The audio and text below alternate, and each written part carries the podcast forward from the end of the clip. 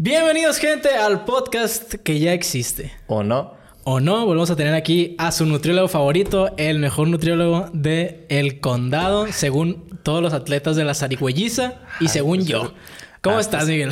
Muy bien, Danilo. ¿Y tú? ¿Cómo estás? Excelente, muy, un gusto traerte otra vez aquí. Creo que nos quedamos pendientes de platicar varias cosas que me dijiste a terminar de que, oye, no me preguntaste esto, yo creí que íbamos a hablar de Oye, eso. todo el mundo pregunta eso. Y no me lo preguntaste. Sí, sí, sí, es que vi, vi la vi el potencial de hacer un segundo episodio. Y pues bueno, si quieres empezamos por ahí. Por los, el- que era el tema de los suplementos alimenticios. Ah, ya, de, de una vez, Ya así, al- lleno, al ¿y gra- ¿para al qué grano. hacemos perder a la gente el tiempo? Ok, pues? ¿Para qué? Muy bien, muy bien. Entonces, ¿qué, pre- qué quieres saber? Ah, Todo. Porque mira, yo hace poquito vi una historia que subiste que antes de empezar a suplementarte de esta manera, que era principalmente eh, el, el- el ajustar tu cuerpo a la dieta, a comer bien. Entonces, partiendo de ahí, ¿qué, qué, en qué, ¿cómo afecta el, suplemento alimenticio? ¿Por qué no se puede antes? ¿Por qué se ajusta a ciertas cosas? ok, entonces, vamos a hablar con, con- primero lo principal, ¿no? Eh, lo principal es la dieta y es el ejercicio. Ok. O sea, vamos a partir de, de eso. Entonces, uno de los, de los errores más comunes que se cometen, o un, er- o más bien un error muy común es que la persona dice, ah, ¿sabes qué? Ya voy, a, ya voy a hacer ejercicio y voy a, voy a comprar esta proteína y esta creatina y este óxido y bla, bla, bla, antes de empezar. Y es de que, eh, aguanta, aguanta, aguanta. A ver, vas a empezar apenas. Primero, yo, eh, mi consejo es, inicia con el ejercicio. O sea, no, todavía no, no cambias tu, tu dieta. O sea, come lo que estás comiendo, que comas mal, pero empieza a hacer ejercicio. Ya te encarrilaste, ahora sí, vamos a empezar a cambiar tu dieta. Puedes empezar a quitar la comida chatarra, que disminuye el refresco, bla, bla, bla. Ya una vez que hiciste eso, ya puedes pedir ayuda de un profesional, ya puedes ir con el nutriólogo, pues. O sea, Sí. pero todavía no estamos en la parte de los suplementos, pues. Ajá. Todos estamos con lo básico. Pero ¿por qué es primero el ejercicio antes de la comida? Ah, eh, no, es, es más fácil. O sea, es más, es más fácil. Por, ejemplo, si tú me dices de que nunca en tu vida has hecho ejercicio y nunca en tu vida has hecho dieta, es más fácil que inicies con una cosa primero, pues. Eh, yo siempre- les digo, es más fácil que inicies primero con el ejercicio. Porque cuando inicias con las dos cosas, se le hace como que un poco más complicado al paciente. pues. Ajá, es más peso. Es Eh, como cuando te enseñan a- a la- las técnicas a la hora de correr maratón, ¿no? Las posturas y, y ir corrigiendo la, la tracción de los talones, el, la- las el cruce de las manos. Es como de poquito a poquito De para poquito. que no se haga tan pesado el Es- hacerlo de manera exactamente. integral. Entonces, primero, yo les aconsejo, inicien con el ejercicio. Ya una vez que iniciaron, que ya lo, ya, ya lo hacen continuo, ahora sí, ya vamos con la parte de, de la dieta. Hacen, agarran un hábito de mejorar su dieta, luego ya pueden acudir con, con algún profesional. Y ahí en esa etapa ya estamos como para... ¿Sabes que Ahora ya puedes acudir con un profesional de actividad física en donde te planifique una rutina o un, plan, una- un entrenamiento adecuado para lo que quieres hacer. Sí. Y con un nutrólogo para que te planifique la dieta adecuada para lo que quieres obtener, ¿no? Ya una vez que tu entrenamiento y tu dieta ya están bien, ya son óptimos y que a lo mejor tus resultados son ahora sí muy lentos o, que- o casi no estás viendo, ahora sí ya podemos voltear a ver un suplemento, pues. O sea, pero es el último pilar. O sea, Sí. y, y- y la gente se quiere pasar eso porque quiere resultados rápidos y la neta, pues esto no es rápido. Y el suplemento al final de cuentas es una pequeña ayuda. O sea, no es como que si tomas suplemento ya te vas a poner súper mamado vas a correr más rápido. O sea, no. Ujú. Solamente es una pequeña ayuda, ayuda que vas a tener, pues. Y a veces realmente no es necesario, pues. O sea, en muchos, en la mayoría de los casos no es necesario el suplemento, pues. ¿Y por qué se... O sea, entonces ¿en qué sirve el suplemento si no es necesario en muchos casos? Bueno, eh, hay que ver qué suplemento y qué es lo que quieres lograr. Eh, por ejemplo, de lo más común, eh, la proteína, el suero de leche. Eh, aquí, si tu dieta cumple con tu requerimiento de proteína, el suplemento de proteína, pues no se necesita. Ent- Pero mu- muchas personas co- compran la proteína porque ya sea el instructor, alguna persona, vecina, bla, bla, bla, le dijo de que tenían que comprar la, la El rumor, proteína. ¿no? Porque mientras más proteína, pues más Sí. músculo. Y no, no funciona así, pues entonces... Efectivamente. Si, si yo veo que, por ejemplo, tú vas a mi consulta y yo ya, ya te puse el requerimiento de proteína de la pura dieta y lo estás cu- cumpliendo sin problema, pues no, ¿para qué te hago gastar? O sea, no ocupas un suplemento de proteína en ese caso, ¿no? Ya si tienes otros objetivos, digamos que te, te- te enfocas a un, a un deporte de, de fuerza, digamos que es, no sé, tipo alterofilia, tipo crossfit, o quieres levantar más peso, ¿no? Eh, hay un suplemento bueno que, y que tiene bastante evidencia, puede ser la creatina. Se te puede anexar la creatina en ese caso, pero, una- pero ya para ese entonces tú ya tienes una planificación de entrenamiento adecuada y una plani- planificación nutricional adecuada, pues. ¿La creatina qué viene siendo? O sea, ya Ya- nos dijiste que era... El, ¿De qué era la proteína que se conoce coloquialmente? Pero esa de qué es exactamente. Ah, la, la creatina es, es, un suplemento que se usa mucho, pero eh, para el aumento de la masa muscular y para el aumento de lo que es la fuerza de potencia. Hace cuenta que en, que en los músculos hay algo que se, que se llama eh. Entonces, tú cuando haces entrenamientos de potencia, sobre todo los que duran menos de 30 segundos, o sea, pero estamos hablando de potencia máxima, ¿no? Ya sea un sprint, sea 100 metros planos, 200 metros planos, sea un levantamiento de peso, o sea, ese tipo de, de, potencia máxima, se usa el sustrato que es fosfocreatina o la creatina. Entonces, eso dura segundos, dura muy poquito, entonces se puede usar el suplemento ese para rellenar más los depósitos de creatina y rendir más. Pero también tiene este efecto de que puede ayudar al aumento de la masa muscular y eso tiene bastante evidencia, pues es uno de los suplementos como que más utilizados en el deporte que es de los más seguros y de los que más evidencia tiene, pues. Más que la proteína esa de la que dices tú que se... Ah, no, es, es que, o sea, la proteína también tiene evidencia, pero te digo, la el suplemento se pone cuando tu requerimiento de proteína no la cumples con la dieta, pues. O sea, a lo mejor dices tú, ¿sabes qué? Casi no me gusta comer carnes, este, o soy muy malo para comer. Eh, bueno, ahí ya te puedo anexar el suplemento porque ya estás batallando para cumplir con tu requerimiento, pues. O sea, en ese caso. Por X o Y motivo. Sí. Pero también por la cuestión del tiempo. Man, es más práctico también. O sea, es muy fácil traer un scoop de proteína a la bolsa y comértelo cuando te toque, ¿no? Eh, lo ideal es que sea con la pura dieta. Pero, o sea, sí es una ayuda que se pueda dar en los casos donde no, se alcance tu requerimiento proteico. Pero si tú, tú, alcanzas tu requerimiento proteico te y te pongo aparte un suplemento de proteínas, pues realmente pues, no te va a servir de nada porque ya estás cumpliendo tu requerimiento con la dieta. Pues solamente va a ser proteína extra que, que no necesitas. ¿Y no se utiliza eso como el post o el pre-workout? Porque he visto muchos que se, hace, que se echan una cucharadita de algo. O sea, no, no sé qué es sí, el bote, pues. Ah, bueno. Pero algo tiene que ser. Son, muchos suplementos. Parecido. hay varias, hay varias, varias ramas, varias necesidades para hay, cada uno. Hay preentrenos que lo más conocido fue el, el óxido nítrico, ¿no? Bueno, que óxido nítrico entre comillas porque no, lo, que te venden no es óxido al final de cuentas. El óxido nítrico viene siendo, tú como lo encuentras es un gas. O sea, tendrías que inhalarlo para que realmente fuera óxido, pues. Ok. Eh, y no, no lo venden así, ¿no? Te venden precursores de óxido nítrico que al final de cuentas está comprobado que si consumes el suplemento de óxido no generas más óxido nítrico en tu sistema, pues. O sea, es una falacia. Eh, sí, o sea, es un, un placebo.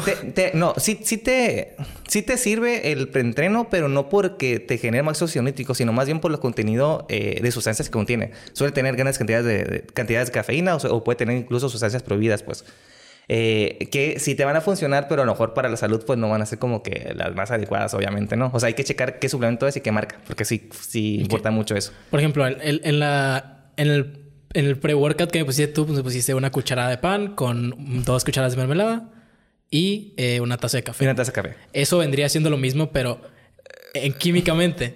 Sí, es que aquí lo, que más se ocupa antes del ejercicio son carbohidratos, que es el pan y la mermelada. Sí. Eh, y la cafeína está demostrado que sí es una ayuda muy buena porque activa tu sistema nervioso y ayuda a que estés más alerta y pues que retrases la fatiga o que, o que inhibes la fatiga, pues.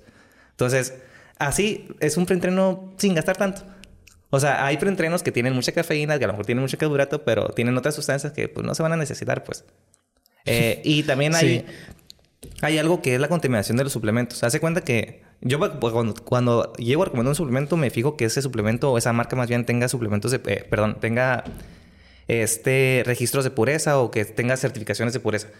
Eh, esas certificaciones avalan que el suplemento es seguro o por lo menos de que tenga, tiene un porcentaje menor de que te haga daño, pues.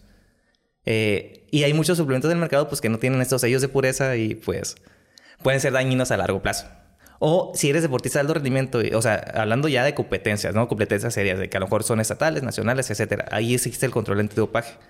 Entonces. Puede imbuir en eso. Sí, hay suplementos, sobre todo los preentrenos, eh, que tienen sustancias prohibidas. Entonces llega la prueba antidopaje, se hace el, control antidopaje y puede salir positivo. Y, eso muchos atletas lo ignoran. Y a veces sí me ha tocado que salen positivos por el suplemento, pues. Y todos de que, hey, pero no, me, no me puso nada, que no me quité nada, no usé nada. Y yo de que, uy, pues usaste un suplemento prohibido. O sea, el quien te lo recomendó, pues malamente no se fijó que no contaba con los sellos de, de pureza, pues. Aunque no influya en el desempeño como tal. No, es que sí. O ahí sí. O sea, si tiene eso, sí es como doparte en cierto eh, porcentaje, aunque sea mínimo. Sí, porque puede tener este precursores de, de efedrina, por ejemplo, o, de otros tipos de sustancias que así activen mucho tu sistema nervioso, retrasen mucho la fatiga, te den más energía, lo que quieras. Pero a largo, a largo plazo te pueden aumentar la presión arterial, puede dar taquicardia, eh, puede darte insomnio, eh, problemas de nervios, etcétera. O sea, son muchas cosas que a largo plazo te pueden pasar, pero no suelen pasar de la noche a la mañana, pues. Y pues hay sustancias que están prohibidas por lo que es la WADA, que es, que es la Agencia Mundial de Control Antidopaje, que a veces esos suplementos contienen ciertas sustancias y pues van a salir positivas en el dopaje. Y es lo que le digo a muchos pacientes, o sea, tú no compites, no te hacer una prueba de antidopaje, obviamente, pues. sí. Eh, o sea, no va a salir positivo eh, por si usas un suplemento contaminado, pero pues ¿para qué lo usas si te va a afectar tu salud a largo plazo? Pues, o sea, mejor hay que usar otras alternativas que te puedan ayudar para lo que quieres hacer o incluso hasta mejor te pueden ayudar, pues y sin necesidad de poner en riesgo tanto tu salud. Ajá. ¿Y, ni siquiera tiene un impacto económicamente? ¿O está mucho más caro que algo así? Gastas yokis, o sea... Porque yo sí me puse a pensar cuando, cuando, me, cuando tomaba proteína. El, ¿Sabes? La proporción de qué tanto le estoy invirtiendo a la proteína que estoy dejando de invertir en... O sea, ¿qué tanto le saco pues de, dinero a la hora de sacar la, proporción de qué tanto estoy pues, gastando en mejor, general? Mejor te, te pagas la mensualidad del gimnasio con eso. O sea, no tiene mucho caso, te digo. No, estoy diciendo que la proteína sea mala, eh, pero no es para todos. Pues, hablando del, suplemento de proteína, ¿no? Eh, no todos lo ocupan. Y pues está en muchos casos donde lo compran diokis, pues la neta. Llegan a la consulta y, me dicen, me lo presumen todavía de que, oye, compré estos suplementos antes de venir y yo, ay. El de pues". barba de regil, ¿no? Yo, yo, ay, pues mira, la neta, la neta no lo ocupas, así que lo vamos a guardar. Si lo quieres ocupar, pues te lo voy a poner. Ay, pero ¿cómo que ya gasté? Pues, pues es que ¿quién, te, manda? O sea, yo no te dije que gastaras. Ajá, tú no lo usas. Mm, la proteína la uso, sí tengo proteína, sí uso proteína, no la uso todos los días, la uso sobre, sobre, sobre todos los días que a lo mejor no alcanzo a hacer una comida bien y ya me suplemento la proteína porque ya con eso alcanzo mi, mi requerimiento, pues. Ok. En esos casos.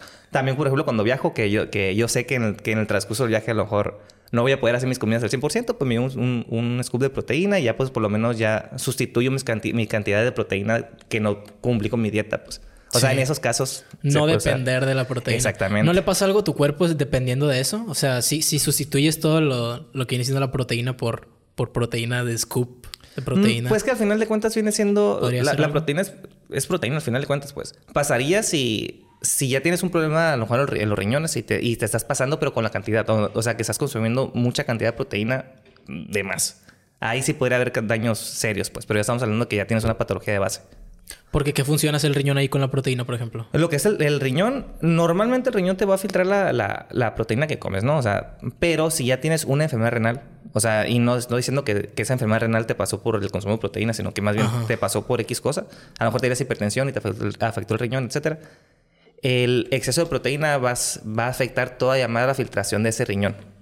Entonces, mal lo puede empeorar. O sea, eh, en la enfermedad renal sí hay que cuidar mucho, muy bien la cantidad de proteína que está ingiriendo el paciente, pues, porque pues ya di un daño ahí. Pero ya estamos hablando de una patología de base, pues. Ajá pues está peligroso de todos modos, porque como dices, hay mucha gente que lo hace de manera empírica eh, y no sabe qué puede afectar en sí, ese sentido. Sí, ya cuando estamos hablando del paciente enfermo, eh, ya es otra cosa totalmente ¿Eso entraría, por ejemplo, en la, en la nutrición de clínica? Sí, eso ya es nutrición clínica. ¿Qué otras ramas de la nutrición hay? O sea, yo sé que está la clínica y está la deportiva, pero no, no sé, o sea, no imagino que no hay mucha diferencia dentro del gremio en sí. Solo que hay condiciones distintas en los pacientes, pues. No, sí, mucha diferencia. Sí, ¿en qué sentido? O sea, está la nutrición clínica, ¿no? Que es la encargada de ver las patologías como tal, enfermedad renal, hipertensión, este, cáncer, etcétera. De la clínica también hay especialidades. Hay, nutriólogos que se dedican solamente a lo que es eh, ver cáncer. Hay nutriólogos que se dedican solamente a ver lo que es enfermedad renal, etcétera, ¿no? Está la parte de nutrición deportiva, que es la que la, conoces, que es donde estamos hablando. Sí. Eh, está la parte de nutrición en trastornos de la conducta alimentaria, que es lo que hablaste con Lorena un poquito. Sí, ahorita vamos a platicar de eso. ¿no? ok. Hay nutriólogos que se enfocan a la, parte de trastornos, que están en clínicas eh, enfocadas a eso. Están en la parte de investigación. Está la parte de salud pública, en donde el nutriólogo hace estudios a gran escala para para validar o, proponer políticas públicas para la salud, por ejemplo, el, el, los sellos, los sellos, etcétera. Nutrición en pediatría, eh, nutriólogos que se enfocan solamente en lo que es el niño o en el embarazo.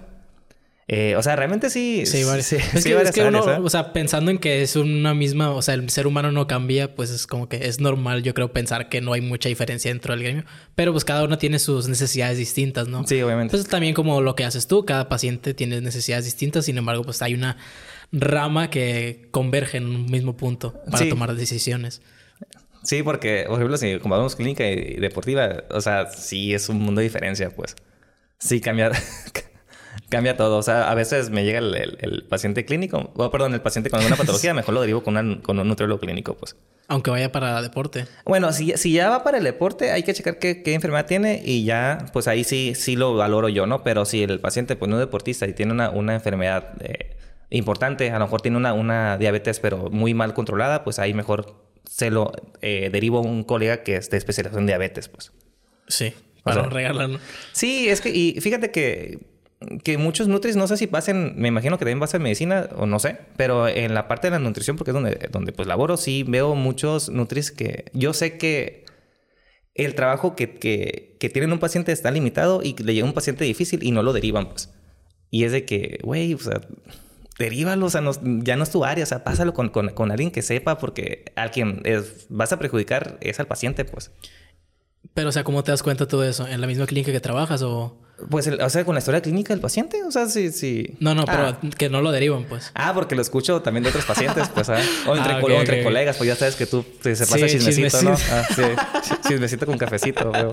Sí, pero bueno, ¿qué, qué hay más acerca de, la, de los suplementos? O sea, ya, ya abarcamos varios, ya abarcamos el pre, eh, pues las proteínas que son para suplementar la, La, la, proteína la creatina, física, es que hay, chorro.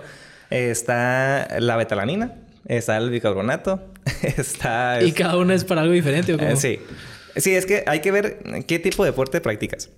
Ok. O sea, eh, antes que nada hay que checar qué deporte practicas y qué sistema energético eh, predomina en ese deporte. Me voy a meter un poquito de bioquímica. Está bien, Eh, está En general hay, hay tres sistemas energéticos, ¿no? Que es el sistema ATP fosforatina, que ese se utiliza en deportes eh, de máxima potencia, pero de duración mínima. Ajá, menos de 30 segundos.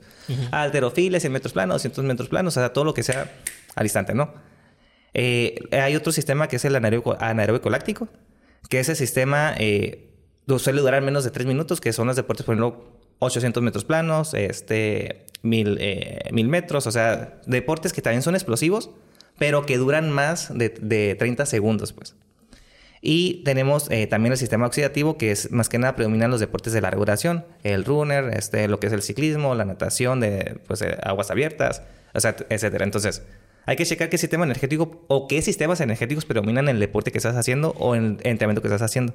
Entonces, ya una vez sabiendo eso, ya sabes, ya se puede saber qué suplemento te puede servir, porque hay suplementos que van a funcionar en los en lo que son los sistemas eh, anaerocolácticos, sistema ATP fosfogra- eh, en los sistemas oxidativos, etcétera. Entonces, Hay que ver, pero no, no, en teoría no. Bueno, es que a lo mejor sí, no, no tiene mucho sentido si tomas uno que no es. que no se va a ver, sabes, afectado en el deporte que tú practicas, a pesar de que lo estés ingiriendo, sabiendo que, bueno, no sabiendo, sino que empíricamente sintiendo tú que estás haciendo algo al respecto, pero que sea de para otra, para otro enfoque, pues. O si, o si también tiene un cierto de ayuda. No, pues ¿para qué? O sea, por por ejemplo, eh, un suplemento, eh, la betalanina. Eh, esta ayuda en, eh, a reducir lo que es el nivel de acidificación en, los- en, el sistema ana- anaeróbico láctico. O sea, di- digamos, ejemplo de deportes, 800 metros planos, 400 metros planos, en el Good de CrossFit. eh, deportes que son eh, intermitentes también. Eh, entonces, digamos que tú practicas eh, el runner, digamos que te estás preparando para un maratón. O sea, estás haciendo carreras muy largas, ¿no? Y usas betalanina. Pues no tiene caso, o sea, porque es, estás usando un, un suplemento que es para sistema anaeróbico láctico en, en un deporte que, que con predominio oxidativo, pues.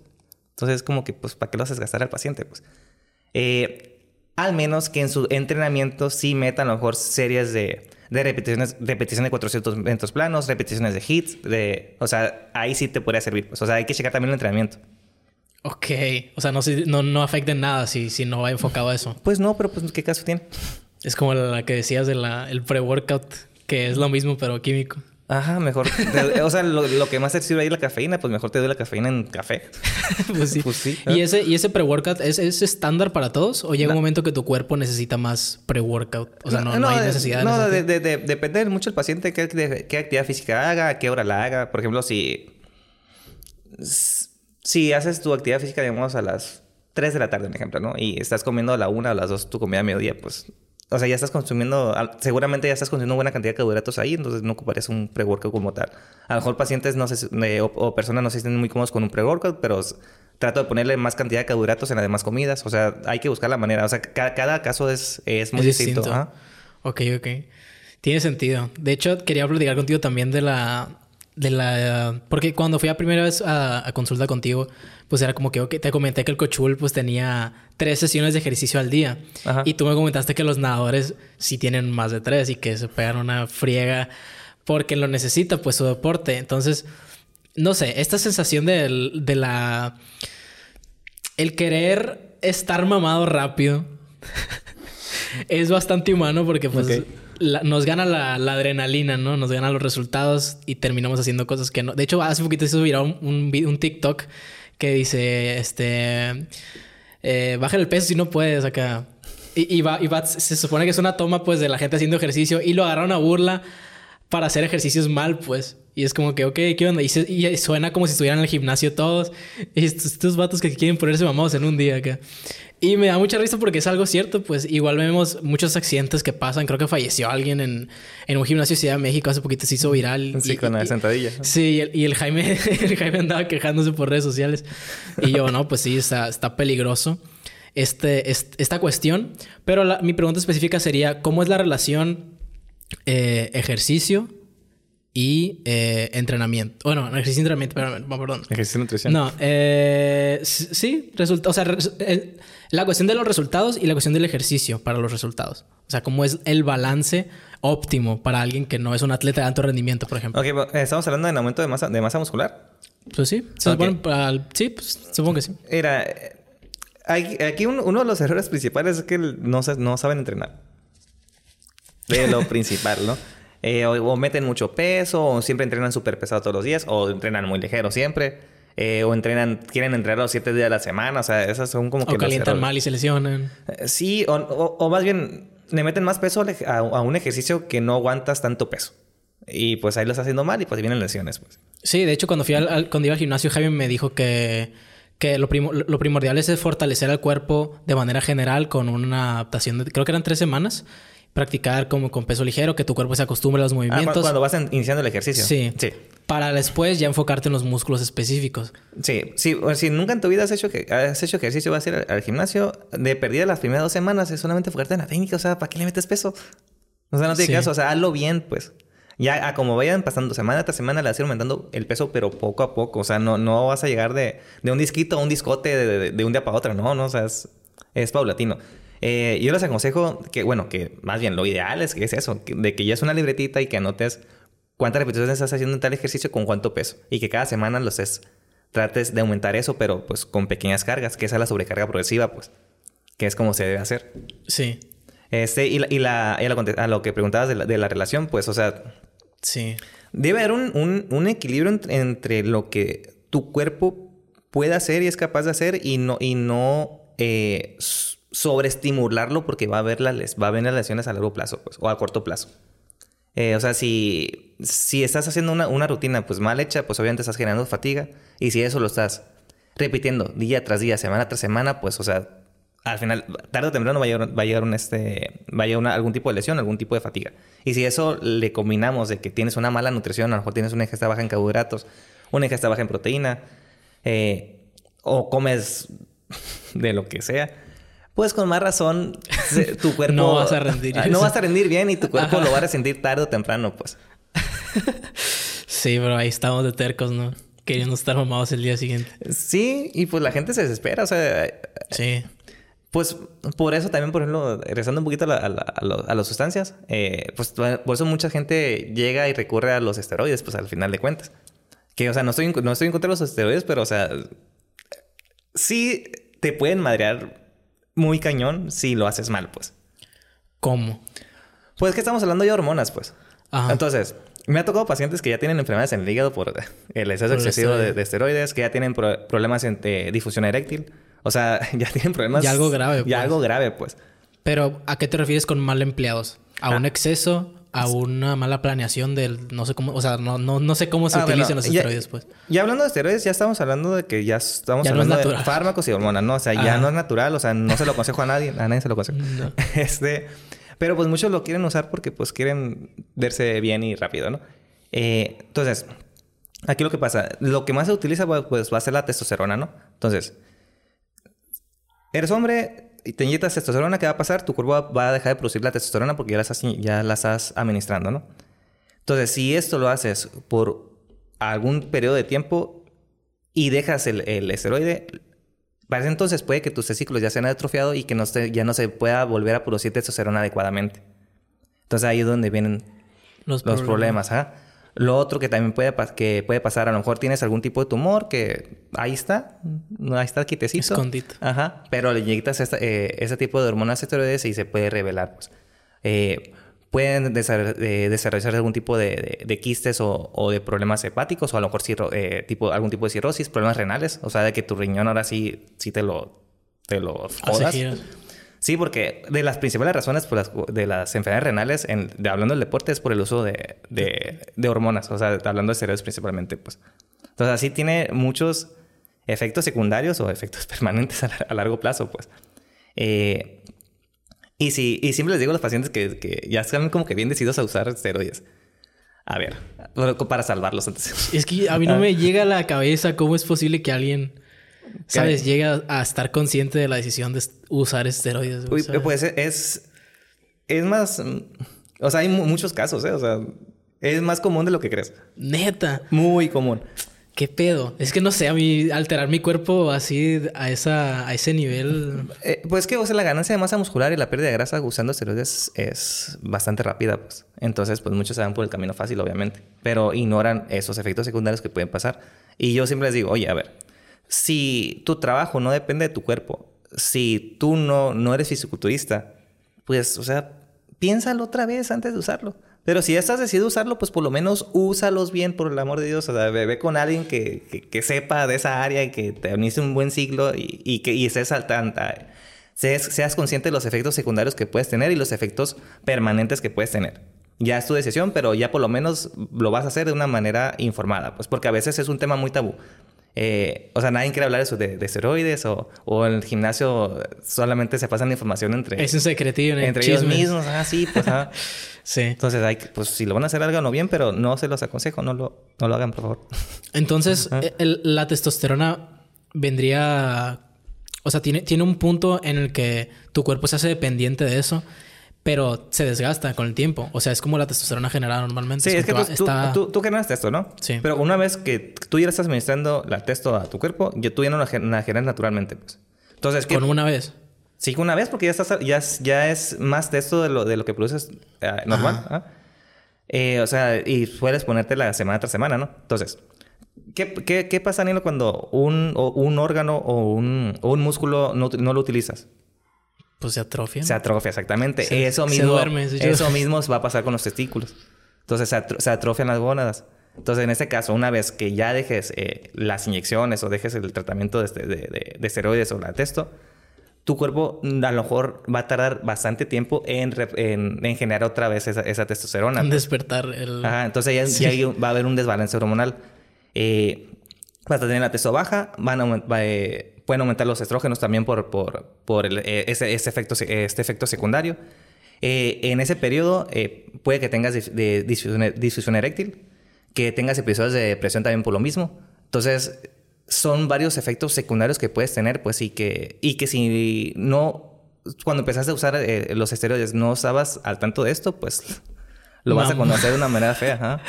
Y la ginecomastia también entra ahí. sí, porque, porque se aumenta lo que es este los estrógenos. Sí. O sea, hay muchos efectos. Hay mucho riesgo. Y, y te digo, en, en, en consultas me llevo mucho pacientes en donde ya ha tenido efectos secundarios eh, muy drásticos por el uso excesivo de esteroides, pues. Y pacientes jóvenes, o sea, que ni siquiera lo ocupan. De 18 años, 19 años. O sea, chale. Y yo de Y ni siquiera se dedican al fisiculturismo. Ajá. O sea, pueden que queden estériles, o sea, pueden que ya no, que ya no puedan tener hijos. O sea, obviamente me estoy yendo, me estoy yendo a los extremos, ¿no? pero, pero pero pues puede pasar, pues. O sea, puede que si usas esteroides no te pase nada, pero también será la posibilidad de que si te pase algo y muy feo. Sí. Pero también me mencionaste que, que en el fisicoculturismo es muy rara la, la, persona que no utiliza. Ah, bueno, aquí ya estamos entrando, entrando, a otro tema. Sí. En el fisiculturismo no hay control antidopaje. Bueno, hay una, un área del fisiculturismo que es el fisiculturismo natural, pero la neta, pues casi nadie lo pela, pues, o sea, no, casi no genera espectáculo, ¿no? ¿Por qué? Porque los cuerpos son más naturales, son más chicos, eh, tardan, más, tarda más tiempo los competidores en generar cierta masa muscular, o sea, realmente no es atractivo a la vista. No es tan atractivo. un monstruote acá. Ah, exactamente. No es tan atractivo como un monstruo grande, pues, ¿ah? entonces aquí, pues, no hay control de dopaje. Básicamente estás obligado a usar esteroides porque no puedes... Es imposible que, alcances, que alcances ese nivel de cuerpo sin usar sustancias, pues. Imposible. O sea, si estás viendo el Mister Olimpia y tú crees que esos Mister Olimpias son naturales, no, estás en un mundo de fantasía, pues. O sea, te obligan a usar esto, pues. La misma industria te obliga, la misma pues, industria, no Entonces, si tu sueño es ser fisiculturista, pues seguramente lo vas a tener que usar, pero, pero sería en ese deporte, pues. O sea, es como que de los pocos casos en donde, pues, es usarlos o usarlos, porque pues, no, no es imposible llegar a un cuerpo tan grande sin las sustancias. Sí, pues es que ¿Cuánto porcentaje exponencia el cuerpo en ese sentido? O sea, si, tenemos el, ejemplo del fisicoculturismo natural, si ese es el 100%, ¿cuánto vendría siendo lo que logra alguien en el Mister Olimpia, por ejemplo? pues mil por ciento, o sea, no, es que no se puede comparar. O sea, la, ganancia de masa, de masa muscular de, un natural a, a, uno ciclado, nada que ver. Nada que ver, pues. Unas 10 veces más. No, hasta más. Neta. Sí. Me llama la atención acá. Conocer a alguien en persona y que, se dedique a eso. ¿Al fisiculturismo? Sí, o sea, pero, pero en plan no natural, pues. Pues hay varios en Mochis. Te puedes dar la vuelta a algunos gimnasios. Pues es que lo ves en, la tele y se ven unos, ¿sabes? Unos aliens. Hay, hay, un, hay uno que, que, tiene una colita, una trenza bien larga que se ve ah, mucho en, en, en redes sociales. Kai, Green, creo que es. El otro día los busqué. Sí, pero con, una colita, sí. Ah. Y se, ve como si fuera de otro planeta. Y es como, no mames. Sí, y, y, muchos han muerto por el exceso de sustancias, de fisiculturismo. Varios. Sí, por el ejercicio también. Está la historia esta del, del más famoso que, que, publican que... Ronnie Coleman. Sí, Ronnie Coleman. Que... que se, ¿cómo, ¿cómo, era la historia esta?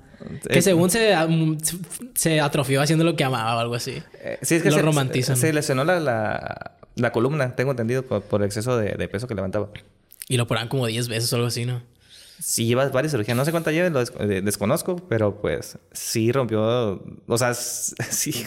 Sí se jodió el cuerpo más jala, Es que jalaba muy intenso, pues. Pero pues también fue Mister Olimpio, no recuerdo cuántas, cuántas veces. O sea, un montón. O sea, llegó a un nivel donde difícilmente otro puede llegar. Sí. O sea, son sacrificios, pero para, para él, te apuesto de que no se arrepiente. O quién sabe, ¿no? Pero, ¿Quién sabe? pero pues él, él es historia. O sea, él, sí, él, hizo, hizo, leyenda. Pues, o sea, toda la vida dentro del mundo del fisiculturismo lo van a recordar, pues. Y pues obviamente con la historia trágica también. Sí, o sea, este tal vez pagó un precio muy, muy grande, que, o sea, no estoy diciendo que esté bien, pero pues... Pero él se lo buscó. Y hizo lo que tenía que hacer en ese... Eh, porque en ese momento a lo mejor no había tanto estudio en cuanto a planificación deportiva, lo que quieras, pero pues llegó un punto muy alto de, en la carrera deportiva de un fisiculturista. Sí, también estábamos como lo que hablamos la, vez pasada de la deshidratación de los boxeadores. O sea, puede que en ese momento no había tanta instrucción, tanta información y era lo que tenía que hacer. En todo ha avanzado eh, mucho. O sea, ya, ya la deshidratación, sí, lamentablemente se sigue usando a niveles muy altos, pero pero ya son cada vez más los boxeadores o los, los, los de deportes de combate que ya están más interesados en no bajar tanto peso de pura agua. Pues. O sea, que ya están acudiendo al nutrólogo, que ya por lo menos están cuidando su dieta, de que ya tienen otra, otras ideas. Ya se preocupan por lo que están haciendo. Y los, igual los entrenadores, pues. No nomás aceptar lo que les dan. Sí, ya no solamente están con la vieja escuela. Pues que habrá quienes que sí y a lo mejor que les funcione, pero pues que sea lo correcto, pues ya estamos hablando de otra cosa, ¿no? En otros términos. Sí, hay muchas comparaciones de, de atletas de alto rendimiento que, que se usan hoy en día como, como ejemplo a seguir, pero son excepciones, pues. Exactamente. Sí, es que vemos a alguien de alto rendimiento que la ha rompido, que le ha ido de lo mejor.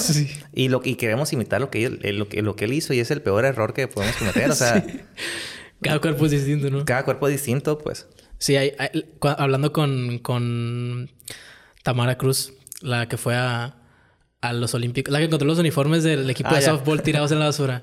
Ella me comentó que, que, uno de sus profesores le decía que había un muchacho que siempre llegaba todo crudo a los entrenamientos y que en los entrenamientos era una bestia, pues. Y ella decía, pues, ¿por qué lo glorificas? Pues no es como que nosotros tengamos que hacer eso para lograr ese objetivo. O sea, él lo podía hacer porque pues eran sus capacidades, pero no es un ejemplo a seguir. Entonces, ¿para qué lo sacas? Exactamente. Oye, pues yo, yo, yo aquí conozco, eh, gente de atletismo de que comen, comen mal, o sea, comen feo. Y traen unos tiempazos de ritmo, o sea, y es de que, o sea, no imites lo de él, pues, porque, o sea, él le va bien, a lo mejor porque entrena mucho, a lo mejor porque hace su genética, etcétera, pero pues, si, si, hiciera las cosas mejor, pues tal vez le iría mejor, ¿no? Es, pues sí, también puede ser así. Pero sí está bien, cabrón esos casos. Porque se, utilizan como punto de referencia, pues cuando no debería usar. Exactamente. En todos los deportes, yo creo, por ejemplo, Ronaldinho en el fútbol, o sea, era una, un cochinero de, atleta en, la cuestión del compromiso, de la disciplina. Pero lo, lo, tienes aquí arriba. Igual a Dennis Rodman en, en el básquetbol. Ese vato loqueaba macizo, pero ahí estaba, pues. Sí, hay muchos casos así en el deporte, pues. Pero, o sea, el alto rendimiento, para empezar, llegan muy poquitos. Y por, y por ahora tienen, que eso ya hablamos en el podcast pasado, que tienen cualidades eh, genéticas eh, privilegiadas para ese deporte, pero obviamente le echan todos los kilos para llegar a donde están, pues, aunque tengan sus errores, ¿no? Y la gente, pues, quiere imitar su modo de entrenamiento, quiere imitar su dieta y, pues, nunca van a lograr llegar a ese nivel. Bueno, la gran mayoría no, va, no, lo va a lograr y es una realidad, pues. Que también sucede con la gente de internet, o sea, con los influencers, ya, vamos, ya mencioné ahorita a Bárbara Regil, o sea aunque vemos a la gente mamada, igual los gimnasios, pues no necesariamente porque está mamado, sabe lo que está haciendo o lo que está, destruyendo. Y, ya se está, bueno, todavía mucha gente busca a, la gente mamada eh, por, o sea, que un entrenamiento, una dieta, porque lo había mamado. Eh, aunque ya hay más gente de que ya no se está enfocando tanto, tanto en, en, estar en, eso. Bueno, no, en, en, guiarse de que, ah, tú te ves bien, entonces tú debes, debes de, saber. No, o sea, ya, ya como que están cambiando esa, esa mentalidad. Sí, ya se ve, se ve más, pues.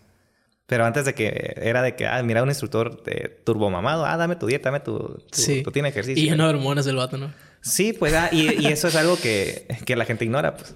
Sí. Está. a ver, a ver si con el tiempo cambia esa situación. Esperemos y sí.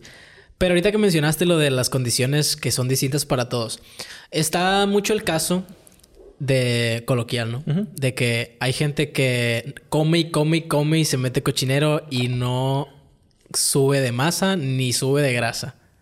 Entonces, no sé si esto sea un problema específico de una persona, si tenga que ver con algo, ¿sabes? De, su genética que está mal, algo atrofiado dentro de su cuerpo que no se ve impactado por lo que consume, o así, así es simplemente el metabolismo de las personas y, e independientemente con la dieta no se puede alterar ese tipo de metabolismo. Eh, a, veces cuando, cuando refieren eso de que comen, comen, comen y que nunca engordan, eh, no son tantas calorías que consumen o, o, lo, o polular no están en su requerimiento que deberían de tener.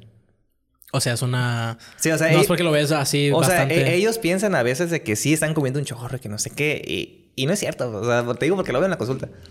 Eh, pero sí, sí, sí está, está esa gente que, que es delgada, que sí, a lo mejor sí come muchas calorías y, pues no tiene tantos resultados. Pues, pero, ya son cuestiones más, más genéticas o más, del, entrenamiento también. Pues eh, puede que, que, entrene mal o también algo que, a veces no se fijan eh, las personas o más bien el profesional es, que es la masa ósea que tiene. A lo mejor su masa ósea es pequeña, que es la que marca las, los kilogramos de masa muscular que puedes desarrollar. Pues a lo mejor su estructura ósea pues es pequeña y pues va a ser difícil que meta masa muscular. No quiere decir que no pueda, es, eh, quiere decir que es, es complicado. ¿va? Y a lo mejor su tendencia no, no es aumentar tanto de grasa, porque ya sea puede que tenga mucha testosterona, puede que haga mucho cardio, puede que, entre, que a lo mejor se entrene pesado. X cosa, pues. Hay muchos factores que impactan eso. Sí, pero pues va a crecer esa persona. O sea, una sí vez se puede, o sea, no, una, no, crecer de edad, pues. Ah, va a llegar un punto en donde sí, sí, va, a aumentar. o sea. Ok, pero sí se puede aumentar en ese sentido la gente estigmatizada dentro de estas casillas. Sí, sí, eh, puede ser complicado lo que quieras, pero sí se puede. ¿Qué factores utilizas ahí tú, por ejemplo? El, el índice de, de músculo óseo, o, bueno, la, los kilos de masa ósea o de, o de, hueso son los que van a marcar cuánta masa muscular puedes desarrollar naturalmente. Entonces, hay personas que tienen una estructura ósea pequeña y yo les digo, oye, pues tu estructura ósea es pequeña y eso es por genética, o sea, ya no, no lo puedes desarrollar más, ¿no? No se puede. Pues no, o sea, si ya. Naturalmente. Si ya dejaste de crecer. No, no. O ni, sea, con... no, porque estamos hablando del hueso, pues. O sea, si ya dejaste de crecer, o sea, el hueso ya no va, ya no va a aumentar, ya no va a pues. cambiar. No. Eh, tu estructura ósea es, pequeña, no quiere decir que no puedes formar masa muscular, pero vas a batallar más para formar masa muscular y aparte tu, tu umbral de, masa muscular pues eh, va a ser más bajo que otros, pues. en promedio, por cada kilogramo de hueso puedes, puedes desarrollar más o menos 5 kilogramos de masa muscular. Entonces estamos hablando que si tenemos una persona con 8 kilos de hueso contra una persona que tiene 10 kilos de hueso, o sea, son 10 kilos de más de masa muscular que puede haber entre una y la otra, pues. Entonces eso sí tiene muchísimo que ver. Eh, entonces ha visto que, por ejemplo, las, las, personas o los campeones o los atletas de alto rendimiento, pero que son de deportes eh, de potencia o deportes de fuerza, suelen tener estructuras óseas más grandes que el promedio. O sea, por, por eso también fue que, fue que llegaron ahí, pues. Y por ejemplo, a las personas que se dedican a los deportes de resistencia o a, deportes eh, eh, más estéticos o, o, rítmicos, como a lo mejor el, ballet, la danza, el, el runner, eh, tienen estructuras óseas más pequeñas. Que eso les beneficia para ser más ligeros en ese, en ese tipo de deportes, pues. O sea, te digo, la, la genética en el deporte importa, importa un chorro. Sí, pues lo comentamos la vez pasada también. Es como que cada deporte tiene su, sus necesidades. Sus necesidades especiales, sí. Qué loco. ¿No has analizado nunca al, al, Kipchoge? O sea, te has puesto a ver si es humano. pues eso es humano. No, recuerdo cuánto es su, estructura, de cuánto es estructura ósea, pero sí, o sea, eh, eh, para empezar, es delgado, pues es de, es de Kenia. Ajá, sí, este, pues lo platicé ahí con el, con el jugador y también salió la conversación de que ese vato no es humano, pues, por alguna razón. Sí, o sea, él es leyenda actualmente, o sea, Trae unos tiempos por, una por un, tierrero le dejó a todos. Sí, a todos. A todos. Y esto, sí, o sea, por eso te digo, pues que no, lo has, no te lo has puesto a analizar. Tiene la genética adecuada y el entrenamiento adecuado. Con el deporte adecuado. O sea, es lo que tiene. O sea, deporte adecuado, genética adecuada, entrenamiento adecuado. Entonces, o sea, no le estoy quitando mérito, pero él básicamente, pues, nació para correr, ¿no? o sea, porque nació, y nació en el lugar adecuado, pues, o sea, ¿Por qué no lo adecuado? Eh, por la, la, la, mayoría de, los, de los campeones de maratón, si, no, sé si, te has puesto a investigar, son de Kenia. O sea, hay una característica genética que, que de ese lugar en específico han salido la, mayoría de los mm. campeones, pues. Por eso le decías que lo querías dejar como keniano al... Siempre le digo, no quiere. Jugar, déjate, por favor. Vas a correr más rápido. Pues, o sea Qué, ¿Qué? loco que... Y luego aparte, pues las condiciones, ¿no? Es como que naces ahí, hay dificultades de conseguir cosas. Sí. Y lo más... O sea, lo que tienes más a la mano es... Y, no recuerdo que a qué altura al nivel del mar están. Creo que están mucho más, eh, mucho más altos que la mayoría. No sé, no recuerdo en cuánto, pero que eso también te puede, puede ayudar, pues. O sea, pero te digo, eh, es una región en específico. Por ejemplo, los, los campeones, o muchos campeones de, de 100 metros planos, 200 metros planos son de Jamaica. ¿Por qué? O sea, Usain Bolt y... A ver, se fue el número de los demás. Eh, que han sido campeones olímpicos, han sido de Jamaica. O sea, también hay, un factor genético ahí, pues. Pero no de la... O sea, no del lugar, sino genético del... Del... De esa, de, la gente. De esa región, ajá. O sea, a lo mejor no sé si, si sus fibras rápidas son más grandes que, el promedio, etcétera, pero hay algo, algún, algún componente genético de, en esa región, pues, que ayudó para ese deporte. ¿Y en México qué hay? Pues aquí somos muy buenos para los deportes de combate. O sea, si, te fijas, pues mochis, ¿cuántos boxeadores campeones hay? hay un chorro. Y es una, es una ciudad bien pequeña. o sea, no, no me puedo no te, no te puedo decir, ay, existe este gen aquí los mochis que hacen que sean mejores boxeadores, pero pues eh, se ha visto que es una ciudad muy pequeña y que salen muchos, muchos boxeadores mundiales de aquí. O sea, tenemos... Qué curioso. Sí, que es muy curioso eso, ¿eh? Sí. O sea, porque son zonas como que muy específicas y muy pequeñas, ¿eh? Ajá. Y varios. Y varios, ajá. Sí, si fuera uno, pues es como que, pues... Ajá. Pero pues estamos hablando de... De, varios. Ajá. Ahí se hace bien surrealista. De repente te encuentras a campeones mundiales, de repente youtubers con 500 mil seguidores y es como... ¿De dónde, pues? Sí, pues sí, ya, pues, digo, y si no vamos a las Olimpiadas, o sea, 100 y 200 metros planos, muchísimos son, son, de Jamaica y maratonistas, muchísimos son de Kenia. ¿Coincidencia? No, y ni una medalla para México acá. Cuatro, cuatro medallas fueron las que sacaron en las Olimpiadas, ¿no? No estoy seguro, pero pues. Pero sí le fue súper mal a México. Es que no hay, no hay tanto apoyo aquí en México. O sea, siempre hay mucha corrupción en cuanto a la, parte deportiva, pues lamentablemente. Y es algo que no se ha arreglado hasta la fecha. Sí, mi hijo Tamara también que, que con el nuevo gobierno les quitaron muchos fondos a, a las boxeadoras. Sí, eso, eso lo, leí una vez con el jugar. Este, ¿Qué cosa? De los, fondos. Sí, o sea, no, no hay apoyo para el, deportista aquí, básicamente. O sea, eh, hay apoyo ya cuando eres campeón. O sea, eh, o sea, me da tristeza ver, a, a, los chicos, a, los niños, a las niñas, este, que, que son deportistas y que andan, haciendo rifas, que andan vendiendo no sé qué, qué cosa, que están viendo cooperación para irse a, a la competencia en, en, tal país o tal ciudad. O sea, ni siquiera tal país, en tal ciudad, pues. Y es de que, oye, pues si se supone que eres representante de aquí a lo mejor del Estado, pues el Estado te debería, te debería pagar eso. O sea, sí. no es posible. O sea, porque si, si, si ya te fijas, vemos Estados Unidos y hay un chorro de apoyo, pues, y van a decir, no, es que no se puede comparar Estados Unidos con México. No, sí es cierto, sí se puede comparar. O sea, eh, está en un lado. Ajá, o sea. Sí. Falta, falta, algún día va a llegar el, el, gobierno que sí administre muy bien los fondos para el deporte, pero pues quién sabe cuándo va a ser eso, ¿no? Y cuántas generaciones van a faltar. Sí. ¿Cuánto se va a desperdiciar de talento, no? Pero sí, o sea, sí, sí me tristeza mucho talento que no llega a, a ser el talento que debe ser porque no tiene el apoyo, pues. De, desde que no, no hay los recursos económicos para que viaje, solamente ni siquiera de país a país, sino de ciudad a ciudad, y no están los, los no están las instalaciones adecuadas en, en, la ciudad para que se practique el deporte que está practicando. Pues. Sí, por ejemplo, aquí vemos el fútbol y todas las canchas de las deportivas que son lo, lo que está más a la mano están en con peores condiciones. Sí, y, y, el, y el fútbol, o sea, te puedo decir que el, que el fútbol en México pues es el deporte mejor cuidado, pues, o sea, sí. es el deporte que más que dinero más se le invierte. Se, luego está lo que el, es el, béisbol, el, béisbol. Pero los otros deportes, los, los que es atletismo, eh, olvidado. Boxeo, Privado apenas. Olvidado. Sí, o sea, y pues, pues no, desde México no, pues no, no todos tienen para... las condiciones como para estar pagando un área privada. Ajá, y Entonces, los demás, olvidé. Sí, y yo me pongo a pensar, o sea, ¿cuánto talento mexicano tenemos que no sobresale porque no tuvo el apoyo, pues? O sea, y eso da tristeza, sí. pues, la neta.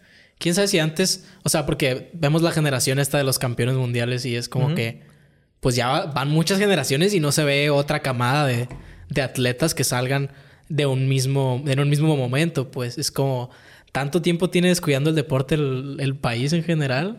Tanto tiempo tiene descuidando. Porque, o sea... Sí, lamentablemente.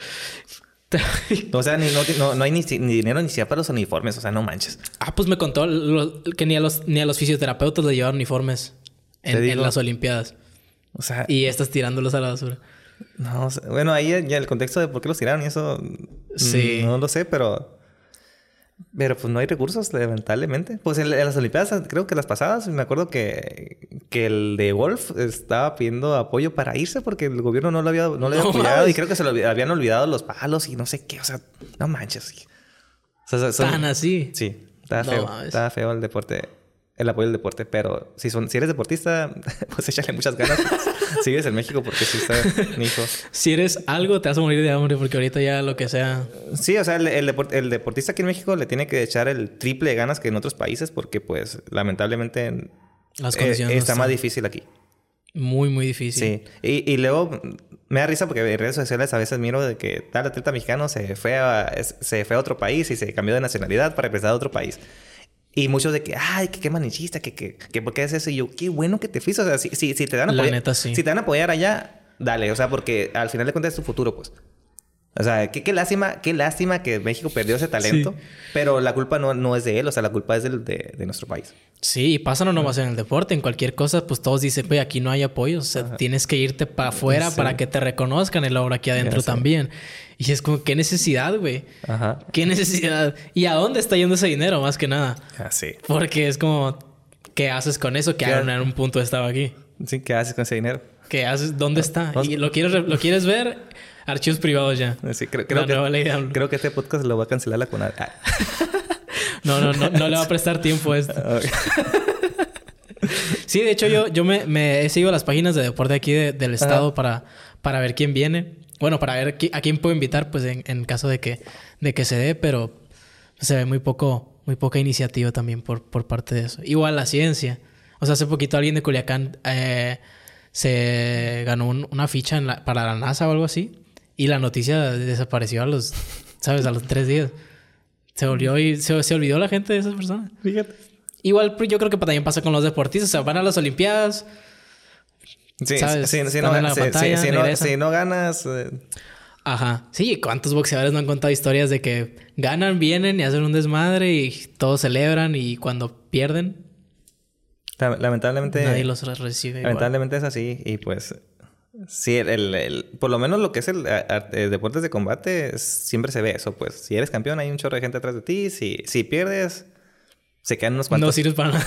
no, pues eh, creo que el, el, travieso también lo contaba de que sí. cuando perdió, de, de solamente pocos se quedaron en su cuarto. o sea, y qué triste eso, pues, porque piensas que mucha gente son tus, son tus amigos y que están ahí para apoyarte y no es cierto, pues. Sí. Y eso pasa en cualquier ámbito.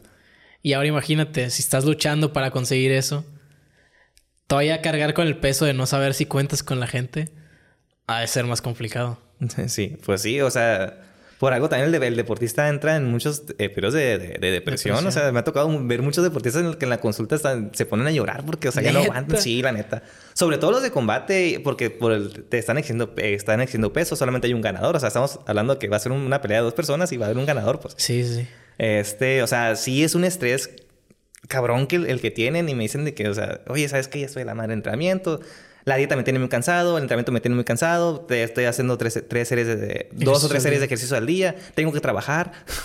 o sea, es, mucho estrés, pues, y si eso le sumas que a lo mejor su familia no la apoya como tal. Y sí, que, la gente. Que, tenga problemas, que, no sé, con su familia con o con su novia, etcétera, o sea. Afectan el rendimiento y. Sí, no hay cómo salvarlo ahí. Sí, de hecho, o sea, la, cuestión, por ejemplo, psicológica en el, deportista sí es importante y la mayoría no va con, con, un, con un, psicólogo deportivo. Ajá. Sí, de hecho, mucha, mucha gente estuvo aclamando que, que Iniesta declarara que él tenía depresión después de completar el sextete con el Barcelona. Y pues, pues la gente no se, no se pone a pensar en ese lado, ¿no? En el lado psicológico de lo que hay detrás de un atleta. Y, y yo, la neta, cuando lo vi fue como que, o sea, no tiene mucho sentido porque muchas veces utiliza esta narrativa de que, ah, eh, estás deprimido, ah, ve que te dé el sol. Eh, haz ejercicio, come bien y eso va, a mejorar. En cierto punto sí es cierto, pues, porque estás mejorando tu cuerpo, estás eh, agarrando hábitos que son sanos y, y, en cierto modo sientes que estás logrando algo y eso te puede impulsar para tomar el mejor camino, pero no es igual que ir a una terapia, pues a, ver qué está sucediendo realmente. Sí, bueno, pero ya en el, alto rendimiento aquí es diferente porque estamos hablando que tu, tu, de, tu de negocio, o sea, tu trabajo es... tu deber es, tener más desempeño siempre. Es ganar. O sea, porque ya estamos hablando que eh, tu trabajo es el deporte, pues. O sea, ya, ya, ya implica una cuestión económica. Sí. Entonces, si estás harto de entrenar, pues es como oye, pues estás harto, estás harto de trabajo, ¿no? Eh, estás harto de entrenar, estás harto de la dieta, eh, a lo mejor no estás teniendo buenos resultados en lo que es eh, tu deporte, pues, o sea, también corre riesgo, pues, tu recurso económico. sí. O sea, es, es, una presión muy, muy cabrona lo que tienen los deportistas. Puedes perder patrocinios, perder patrocinios. La, audiencia también, el público. O sea, si está... Y, y muchas veces también vemos este problema de que muchas veces inflan a alguien para generar más dinero y esa persona ni siquiera quería ser inflada, pues porque estaba dando lo mejor de sí. Y ahora tiene que cumplir la expectativa que le puso a la misma empresa que quería generar dinero con las personas que están alrededor. Sí, o sea. Y termina, pues, sabes, en declive. Sí, o sea, te digo, en la consulta me ha tocado muchos casos donde se le salen las lágrimas al paciente, pues la neta, o sea, al deportista. Y ya sea fútbol, sea fisiculturista, este, sea boxeo, sea el deporte que sea, pues ya el alto rendimiento es otra cosa, pues. Y pues los episodios de depresión entran bastante y siempre les aconsejo que vayan con el psicólogo, la neta. Eh, lamentablemente muchos eh, pues tienen esa idea de que ah, pues no soy loco. Estigmatizada. Y aparte no hay muchos psicólogos deportivos aquí, por lo menos en la región. ¿Cómo es una, o sea, cómo sería una terapia deportiva en ese caso? Ay, sí, o, sea... o sea, hay psicólogos que, se especializan en la parte deportiva, ¿no? Qué loco. O sea, así como el nutriólogo que se especializa en la parte deportiva, tenés psicólogos que se se especializan, en la parte deportiva, como el médico que se especializa en la parte deportiva, pues. Pues es extraño, ¿sabes? Porque platicando con Loreni aquí ya dos veces, pues es como no me imagino cómo podría ser diferente una terapia con alguien que está en el deporte, pues. No, no sé si las estrategias sean muy diferentes, pero quién sabe. A lo mejor el lado ya eh, farmacológico sí tendría. Pues que, ver es que, por ejemplo, que, aquí en el deporte, pues para empezar se la tiene que creer el deportista. O sea, si, si está cayendo su autoestima, hay mucha probabilidad de que pierda. Entonces habría que, habría que trabajar con eso. O sea, tiene, sí tiene que creer que es el mejor. O sea, y, y, su ego a lo mejor va a estar un, poquito, un poco más inflado, pero pues es lo que ocupa el deporte. O sea, es, crear monstruos. Sí, o sea, sí, sí, sí. siempre se, ve, o sea, el, deportista que, a lo mejor tiene un ego muy gigantesco, lo que quieras, y que a lo mejor te cae mal. Sí, pues es latan, ¿no? En el fútbol. Le puede, le, le, va bien, le suele ir bien en el deporte, pues, pero porque se la está creyendo, eh, porque él cree que es el mejor y pues al momento de competir, pues lo hace bien, pues. Y, y a veces llega, llega, el otro deportista que a lo mejor es muy bueno, pero está pasando algo en su transición de, de, entrenamiento en donde su enfoque bajó, eh, su estado de ánimo bajó, a lo mejor ya, ya, ya, ya no piensa que es el mejor. Ya, ya, ya le entró la duda en la cabeza. Esa, esa pelea o ese combate ya está perdido básicamente, pues porque ya lo traen, ya trae el chip. ¿Qué tanto tú influencias en el sentido del chip a tus pacientes? Pues trato de apoyarlos lo más que pueda, porque, o sea, sí me cuentan esto de que cuando ya están muy cansados del entrenamiento de la dieta, le digo, oye, pues es que, pues no, yo sé que estás cansado y pues, pero estás aquí porque tú tienes un objetivo y yo sé que a lo mejor ya no quieres entrenar en ese momento porque estás harto. Pero recuerda el objetivo que tienes. O sea, recuerda tu meta. ¿Cuál es tu meta? No, pues que quiero ser campeón. Entonces, el camino va a ser muy difícil. No por eso... Y por eso no cualquiera lo logra. O sea, tú estás aquí. O sea, sí, sí, sí, sí, trato de, de ayudarles... Eh, en eso porque pues eh, lamentablemente muchos esperan mucho del, del, deportista pues y el deportista pues se siente bien impresionado. ¿Y esto puede caer en un trastorno de, de alimenticio? Sí, pues en el deporte hay muchos trastornos, bastantes. Este... ¿Cómo? Bulimia, anorexia. Por ejemplo, si nos vamos, si los vamos a los deportes eh, eh, más, más estéticos, tipo ballet, pues es... El, bueno, el ballet es el... Si no me equivoco, es el principal deporte con más trastornos de la conducta alimentaria. O, sea, o la gente que es modelo también, que está buscando... La, gente que es modelo, que está buscando la... La, estética siempre. La estética, la perfección. La biogorexia en el fisiculturista. O la biogorexia en cualquier otro deporte. Cualquier persona. bueno, sí, en cualquier persona, pero pues más en esta área del fisiculturismo, ¿no? Sí. Se llama la, la vigorexia. ¿Y cómo te das cuenta tú de eso? O sea, llega un momento en que el paciente te lo confiesa... O, o cómo es tu intervención, o, lo, o para, para poder delegarlo en caso de que no sea tu especialidad tratar eso. ¿Con la vigorexia o con Con los trastornos en general. Ah, ok, ok. Ahí se ve, por ejemplo, si, es anorexia, se ve mucho por lo que es el, peso y la talla que, tiene la persona. O sea, a lo mejor ya es una, es una persona muy delgada. Yo me estoy dando cuenta de que la dieta pues no la está siguiendo. O sea, y me, y, resultados. Me, y me comenta que, ah, es que me lleno muy rápido. Ah, ¿sabes que Este, es que se me hace mucho. güey. Y ahí es como que poquito de alarma. Y luego pueden referir que hayan tenido dietas de moda, que a lo mejor hicieron cierto tipo de, de, dietas. Sí, el fasting acá. no, muchas, o sea, te refieren muchas dietas. O cuando llega el paciente primera vez que me dice que ha, que ha ido con varios nutriólogos. Digo, mm, el problema seguramente no son los nutriólogos, a lo mejor el problema eres, tú. Entonces, ahí voy, voy, checando y ya, pues, si, si me doy cuenta que sí hay como que ciertas eh, banderas rojas, pues, eh, oye, pues, ¿no has pensado en, en ir a consulta eh, psicológica, no sé qué? A veces se enojan, pero sí trato de, irlos, de irles diciendo en, las, en las consultas hasta que pues ya, ya acuden, pues. Pero tú acompañas a los, a los pacientes una vez que deciden ¿O es, o es mayor porcentaje lo psicológico que lo...? Eh, depende del problema, pero aquí es más importante lo psicológico. Porque es que de nada sirve que yo les ponga una dieta muy fregona si no la van a seguir porque tienen problemas psicológicos. Pues sí. O sea, primero hay que tratar la parte de la mente.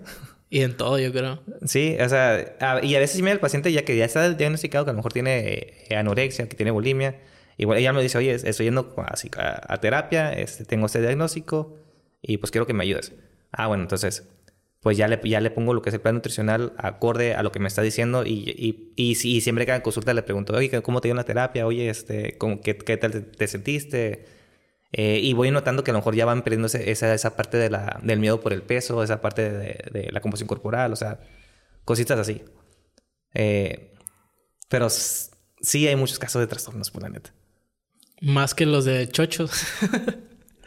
Mm, o también podría entrar ahí. bueno, pues. ¿Podría entrar ahí en la Es que los chochos, o sea, es muy común, ¿eh? Es que se me hace que piensas que es como que muy tabú, pero, o sea, sí. o sea, es que, bueno, es que no lo imagino, ¿sabes? Neta. Neta. No, sí, es un mundo de personas que lo usan, lamentablemente. No lo aconsejo, pero pues. ¿Qué otras? O sea, por ejemplo, hace poquito me, me, enteré que una amiga estaba haciendo la dieta keto. Ajá. Y no es la primera vez que la escucho. Pero me, em, algo me acuerdo que, que me explicó que, que retiraban los carbohidratos. Pero no sé si esto sea sano, pues. Entonces, no, no sé cómo tú, especialista, qué es en sí la dieta keto y por qué no lo es, o por qué sí, o por qué efectos tiene. Era, la, la, dieta, la dieta keto es básicamente quitarte los carbohidratos. Esa es la dieta keto, ¿no? Eh, ¿Qué pasa? Si tu objetivo es, es bajar de peso, con la dieta keto sí vas a bajar muy rápido. ¿Por qué? Porque al momento de, quitarte los carbohidratos va a bajar lo que es el contenido de glucógeno muscular, que son, es la reserva de carbohidratos del músculo eh, y, en el hígado. Y el glucógeno, cada gramo de glucógeno muscular eh, retiene 2.7 mililitros de agua. Entonces, te quito los carbohidratos, baja el glucógeno y por lo tanto también va a bajar el agua intramuscular. Sí. Entonces ahí vas a tener un bajón de peso rápido. Y, varias, y varios kilos. ¿no? O sea, es como una deshidratación también, ¿o cómo? Eh, no tanto como una deshidratación, pero pues sí pierdes agua al, final de cuentas. Ok. ¿Va? Porque cada gramo de glucógeno son dos, tiene 2.7 miligramos de, de, agua, ¿no? Eh, mililitros de agua, dije miligramos. eh, entonces bajas de peso rápido en las primeras dos semanas, un mes, y bajas bastantes kilos. Eh, Ahora, si sigues con, con la dieta keto, vas a empezar a notar cambios de que sí vas a estar bajando de peso, pero llega un punto donde ya la pérdida de grasa no va a ser mm, tan drástica como si fuera con otra dieta de, restricción calórica. pues. O sea, sí, sí se ha visto que, que cuando se compara un déficit calórico con una dieta de déficit calórico, pero de, de- de dieta, dieta, dieta keto, a lo largo del tiempo la pérdida de grasa viene siendo muy similar. o sea, no. Eh, y cuando te quitan los carbohidratos, pues, para empezar es tu, tu macronutriente principal. Eh, andas sin energía, traes mucho sueño, andas de malas. Y que muchos aquí me van a decir, ah, es que yo sí me, me va muy bien con la dieta keto. Sí, pero no, no son, tú no eres todos, pues. Ahí Sí, voltea la cámara, ¿no? hay excepciones. Ajá. Tú no eres... Tú no eres todos. Eh, Sí. y lo, eso sí se ha visto que la dieta keto sí es buena alternativa para bajar la grasa corporal y para la estética corporal. Pero no se debe usar en periodos muy largos de tiempo, pues. Que es lo que hacen la mayoría. De, de que te da la dieta keto, pero para que, como un estilo de vida. Y no es cierto, o sea, no, no puede ser un estilo de vida eso. Eh, si, si, tu caso, por ejemplo, es definirte, una dieta keto te puede servir hasta cierto punto para, para definición, pero una vez que ya se logró ese objetivo, pues ya se vuelven a introducir los carbohidratos. Pues a largo plazo, eh, pues no, no es sano. O siempre andas sin energía, honestamente. Y es, y es una dieta más. Y con el déficit, pues sí andas con energía y Sí. logras el resultado parecido. Exactamente, porque con el déficit, o sea, tienes, y tienes carbohidratos, pues. Y ahora, Ajá. y algo que pasa mucho con la dieta keto es que la mayoría de las personas que dicen que hacen dieta keto no están haciendo una dieta keto. O sea, están consumiendo carbohidratos y no lo saben, pues. Porque para ellos carbohidratos son, son los cereales. Es la tortilla, la papa, el arroz y párale a contar. Ignora, ignoran a, a veces que la fruta o sea, o, eh, es, es carbohidrato. Ignoran que las leguminosas tienen carbohidratos. Ignoran que la leche tiene carbohidratos.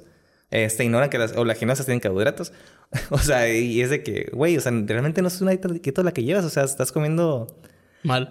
O sea, estás comiendo carbohidratos sin querer porque a lo mejor eh, meten que a lo mejor un poquito de fruta, a lo mejor meten que un poquito de granos, a lo mejor meten alguna eh, leguminosa como, la- como la soya. Oye, o, o sea, ya tienes carbohidratos pues si no te estás dando cuenta. Y es de que, ah, tu dieta no es tan keto como crees. ¿Qué otras dietas te ha tocado presenciar? en- Así que se hagan hecho famosas que tú digas, no, la neta. Ahorita la que me ha tocado, fíjate que, creo que se está poniendo de moda, es la de conteo de, macros, que es con una aplicación.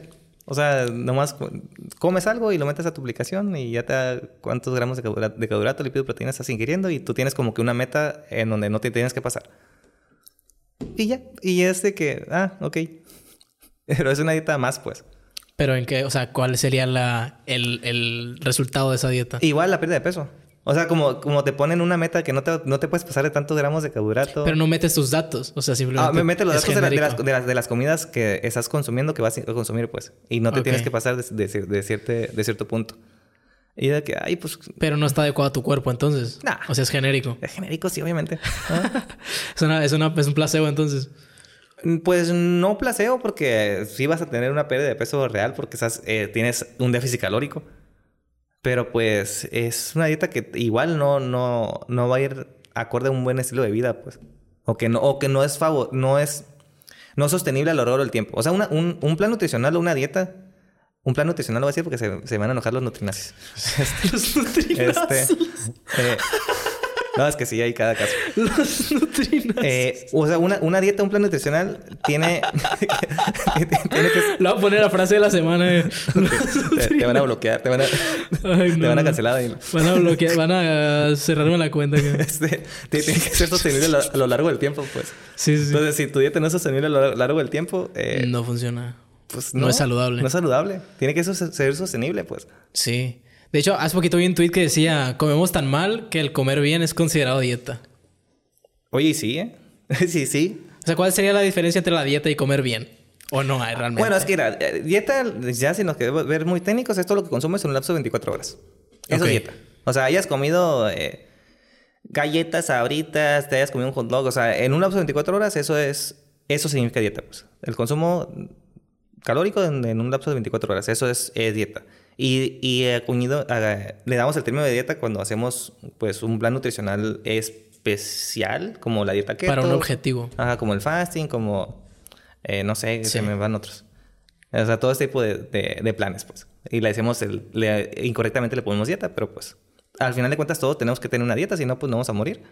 O sea, Ajá. todos comemos. O sea, al final de cuentas, pues tu dieta es lo que comes, ¿no? Entonces, Y sería comer bien también, o sea. Sí, a- eh, o sea, a lo que dices, el- ¿me lo repites, porfa? O sea, comer bien o la frase. El- el- la frase. Comemos tan mal que comer bien es considerado Ah, estar a dieta. Ah, ya iba. Eso sí es cierto, porque me toca con los pacientes de que ya se empezaron a cuidar con su alimentación y llega, ya sea el familiar, sea la vecina, el amigo, de que tan poquito comes que te vas a morir, que oye, que eso te va a hacer daño, que cómo, cómo es que usas eso, que es malo para la salud y, y la señora, o sea, con, Sí. con una cocona, ¿no? Y de que Sí. y eso pasa mucho en el gimnasio. Por ejemplo, cuando, regresando un poquito al tema de los suplementos, cuando están tomando su proteína, muchas personas que no hacen ejercicio dicen que eso te, va- te va a enfermar, que es malo para la salud y, y la- y- y es una doña tomando Coca-Cola y comiendo hot dogs y, o, o un, o un señor Que con- no es natural, ¿no? Acá. o un señor El que, intendente, ¿no? que, le, que le encanta el alcohol, o sea, y es de que, o sea, sí tenemos como que conceptos muy erróneos, pues. También lo de tomar el, el- la proteína como pre-workout, ¿no? Pues que la, pro- la proteína como pre-workout, pues no, pues mal no está. ¿Por qué? O sea, ¿qué diferencia tendría de, de hacerla en una comida normal que un pre-workout? O sea, para empezar, ¿para qué lo consumirías como pre? Porque no te va a... mm, No tiene... eh, real- no, es- no es alta en carbohidratos, pues entonces no tiene mucho sentido. Pero si la usas como preentreno, no te va a dar tal vez energía, pero pues sí la vas a asimilar como proteína al final de cuentas, pues. Es que... El, hablan, me voy a regresar otra Sí, vez. sí, dale. Hablando de la proteína, es, es más importante el total de proteína en el día que el tiempo específico de la proteína cuando la tomes. Ajá. Va. Por eso te preguntaba, pues porque sé que no es estrictamente necesario la proteína en un pre-workout. Ah, ok. Sí, no, o sea, el, el, el tamaño de proteína no es necesario. O sea, si tú ocupas de proteína 100 gramos en el día y lo distribuyes eh, como tú quieras en el día, no hay problema. O sea, ya sea antes del ejercicio, después del ejercicio, en las comidas, etcétera. O sea, es más importante el total de proteína en el día hablando de la proteína, porque hay otros suplementos Que sí son necesarios en un tiempo específico. en que son más importantes en un tipo específico. Sí, porque tú pusiste, por ejemplo, la- el, el frijol o los chícharos este, en, en el mediodía, pues en la segunda comida. Pero eso lo puedes cambiar. O sea, lo puedes poner en el desayuno, a la cena, o sea, no pasa nada. Ok, O sea, todas, todas. Sí, sí. Lo, lo que más, lo que voy es, por ejemplo, cafeína, el café.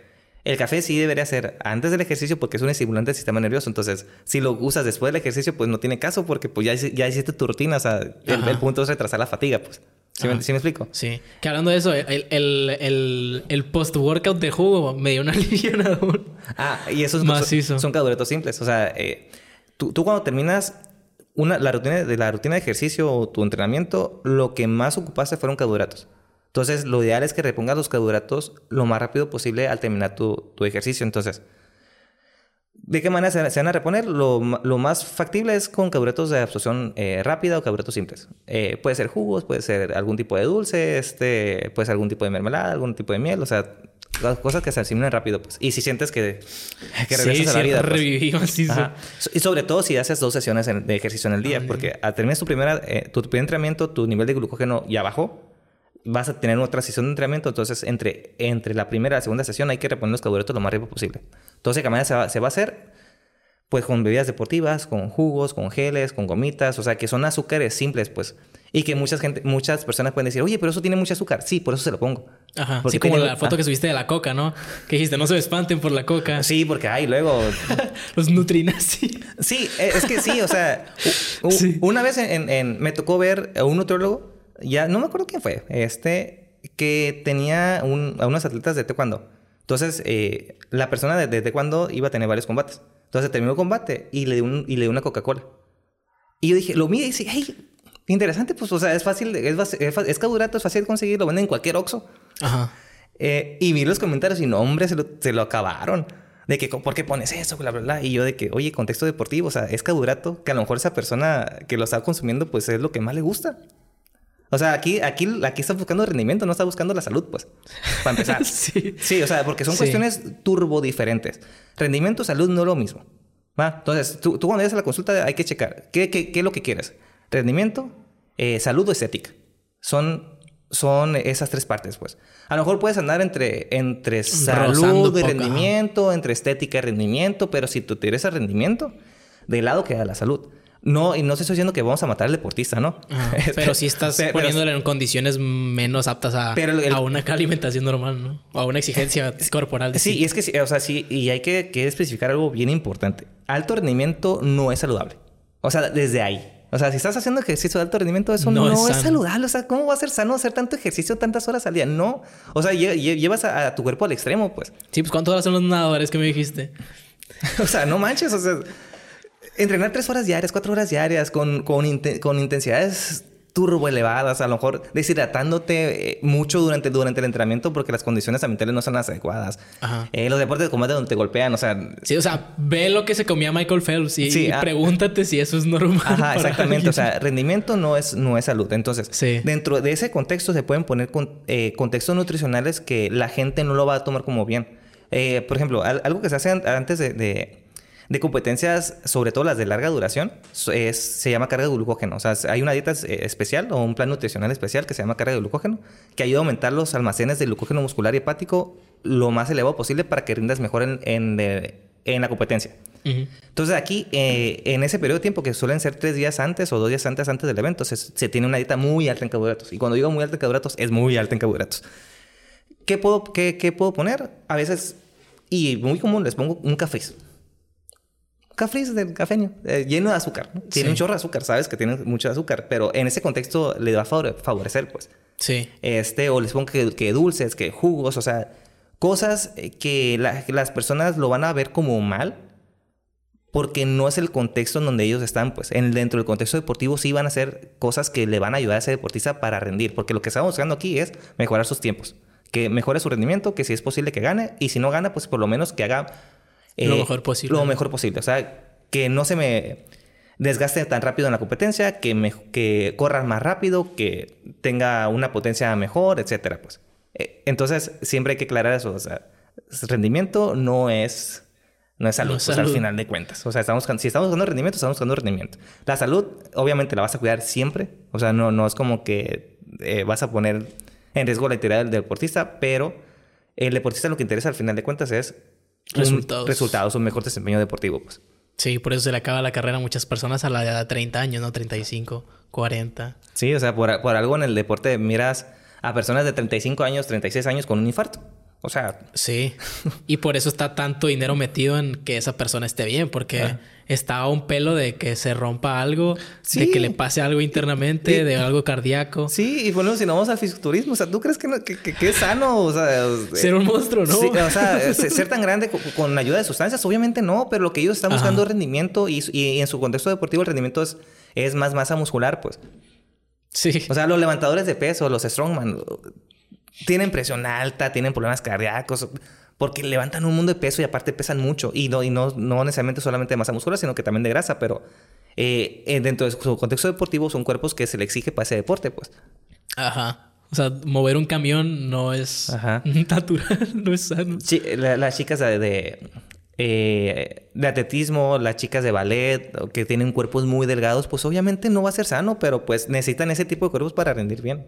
No, ya, no, me acuerdo, no acuerdo por qué íbamos aquí.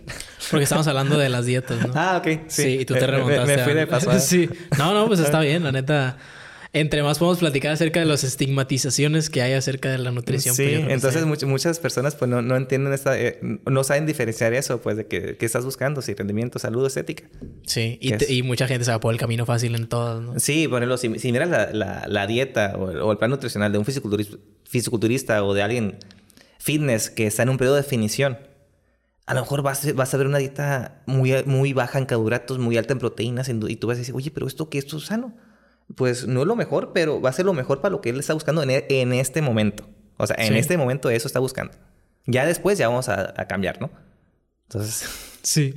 ¿Y qué opinas de la, de la manga gástrica? O sea, yo sé que pues, para empezar a alterar tu cuerpo, pues no es como que lo ideal, pero este te, digo esto porque fui a Mazatlán cuando era con a la, a la manga gástrica. Ajá. Y, había un anuncio que decía... Eh, aquí, dile adiós a la obesidad. Manga gástrica aquí disponible, ¿no? Ven, ven ya. Y, ajá, sí, algo así. Pues un clickbait ahí.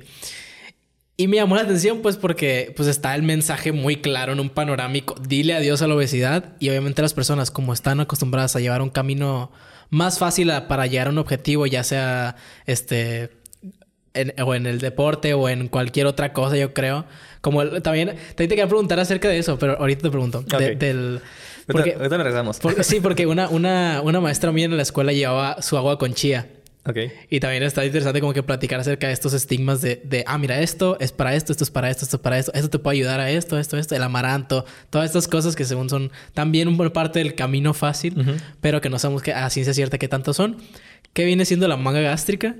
¿Y por qué existe este tipo de... de o por qué es permitida, pues? Bueno, antes que nada, no, no, no estoy en contra de las cirugías que sean eh, para corregir lo que es la obesidad, ¿no? Tipo manga, Ok. eh, manga gástrica, by- bypass gástrico, etcétera. Hay, hay varias.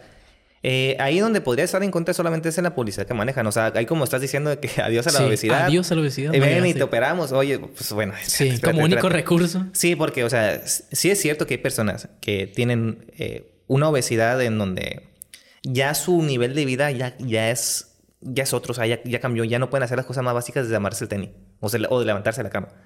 Eh, hay quienes sí ocupan una, una ayuda eh, realmente con cirugía, pues. Eh, siempre el primer paso es tratar de cambiar lo que, lo que son los hábitos nutricionales. eh, si está- esto no está funcionando y el nivel de obesidad de esa persona o de problemas de, de esa persona es muy grande, se puede trabajar junto con el médico para usar eh, fármacos que ayuden a esto, ¿no? Eh, ya sean fármacos para, para que quite lo que es o disminuya lo que es el, hambre, este, etcétera, ¿no? Ya si esto no, no está funcionando, se, sí se puede tomar la decisión de que, oye, ¿sabes qué? Ya, tú, tú sí eres candidata a eh, una cirugía. Una cirugía para el control de peso. Solamente que, primero ocupo que bajes tantos kilos porque por lo, por lo eso se, se aconseja. O sea, si te quieres eh, hacer la cirugía, eh, por lo regular tienes que tener ciertos kilogramos para poder hacerla, ¿no? Para ser... eh, Para ser- maniobrar dentro Sí, para ser candidato. Ok. Eh, entonces, si, si se va así por pasos, junto con el nutrólogo, junto con el médico, y, y se están viendo todas las alter- alternativas, bien. Pero si estamos hablando de que la promoción es, o el, mercado- la- el marketing es de que vente y nosotros te hacemos la manga Sí. gráfica, pues ay, que es de que ay, Dile adiós a la obesidad. no, ahí sí. O sea, e-, esos, ese tipo de, de- de espectaculares sí deberían ser clausurados. Porque, o sea, si pones en riesgo la salud de la persona, pues. eh, porque primero hay que empezar con la parte eh, médica. Y si el médico ve que ahora sí es necesaria, pues ahora sí se Sí, cirugía. recomendarla, Pero, pues. pero todo controlado, pues. Como te digo, no estoy en contra de este, de este tipo de métodos, pero de la publicidad sí, pues obviamente. no Pero. ¿qué vendría siendo la manga gástrica? ¿Por qué es recomendable en ciertos aspectos y por qué en otros pues, afectaría la salud? Básicamente, básicamente, si, tu, si tu, a tu estómago le cabe cierto volumen de alimento, le va a caer, le va a caer menos. Entonces, aunque quieras comer como comías, ya no vas a poder porque no, no, no No cabe. te va a caber. No te cabe. O sea, básicamente te hacen, te hacen, eh, el volumen gástrico más pequeño. ¿Y cómo afecta eso el rendimiento de tu cuerpo? O sea, el resultado. Pues con un, pues un bajón de peso. O sea, si comes menos, entras en déficit calórico fuerzas. Pero siempre estarías en déficit calórico entonces. Eh, sí y no. En, lo- en, en los primeros meses o a lo mejor años incluso. eh, sí, pero pues es- eh, pero ahí vas, debes un- llevar una dieta especial. O sea, se, se- se te ponen ciertos eh, suplementos y multi- multivitamínicos para compensar eh, las calorías que necesitas, pues. Y los micronutrientes que necesitas. Sin ser físicos, pues. Ajá. Entonces, como va cuando bajando el paciente, el paciente se, da, se va adaptando a consumir menos comida, pues. O sea, o menos volumen. Y ahí tiene que ir junto con el nutriólogo clínico en este caso, para ir haciendo la progresión de la dieta. Pero aquí sí, sí debe ser el nutriólogo clínico. Pues, o sea, alguien, que sí esté espe- especi- especializado en este, en este tipo de maniobras. Porque sí tiene que calcular, que calcular las, las kilocalorías y los micronutrientes en un volumen muy pequeño para dárselo al paciente, pues. Sí, lo que mencionabas tú también de que eh, dependiendo de la porción también pues va a tener ma- mayor espacio dentro de tu cuerpo y hay, personas que necesitan reducir o aumentar eso. Sí, de- de- tengo, tengo una- unas pacientes que se, hizo, que se hicieron la, la- la manga gástrica y, por ejemplo, de- cuando le pongo la- el plan nutricional, a veces me dicen, hey, es mucho, no, no, no puedo porque no me cabe. O sea, literal, esa, esa es la palabra, no me, no me cabe. Y, tra- y trato de hacerle cier- ciertos ajustes para cumplir con su requerimiento, pero con un, menos eh, un menor volumen, pues. Pero, o sea, pero en la, en la, en la primera, primeramente la transición, desde la cirugía hasta el proceso de recuperación y, y- y los primeros meses, por lo menos, el, el nutriólogo clínico es el que... el ya no que- es reversible la manga gástrica. no, ahí sí te la debo. No, no estoy muy, muy, muy actualizado en lo- eh, ahorita en, lo- en los métodos de cirugías de, de- de control de peso. Eh, no sé las, eh, las nuevas generaciones cómo está el rollo. Y el bypass que es muy diferente eso. Mm, pues son muy similares, pues. O sea, a- al final de cuentas ambos sir- eh, sirven con, con el mismo propósito. Porque sí hay varios tipos, pues, la neta. Qué loco. Pues. O sea, eh, bueno, bueno, si, si alguien no lo necesita realmente, o sea, si es más estético por ahorrarte. Es que ahí el, el cirujano o el médico debería echarte para atrás, pues. O sea, ahí sí. O sea, sí, sí. Debería. Sí, porque eso es, es lo adecuado, pues. O sea, no, no, no hacer procedimientos eh, quirúrgicos, eh, en ese caso, en pacientes que no lo necesitan. Obviamente sé que va a haber casos en el Ajá. que se quiera dinero, pero lo ético es que no se haga, pues. Y de- y de- Corrupción en México. existe. ¿Existe? O sea, pero eso sí, sí debe estar regulado. Debería estar regulado. O sea, tengo entendido que está regulado, pero pues obviamente siempre va a haber eh, lugares clandestinos en donde no tanto va. Efectivamente. ¿Qué me dices de la comida en término medio? Porque he visto muchos memes de que no los entiendo porque no estoy dentro de, pero sé que es un meme que se burla de este tipo de cosas porque muestran algo cerebral, ¿sabes? Pero no sé a qué se No, refiere. el término, eh, como los cortes, dices, eso como. Sí. Pues ah, sí, sí, es una parte cruda, pues al final de cuentas. Sí, o sea, si, si, el, si el restaurante sí cumple con, con las certificaciones de salubridad y lo que quieras, pues eh, pues, digamos que estás más seguro, ¿no? Sí.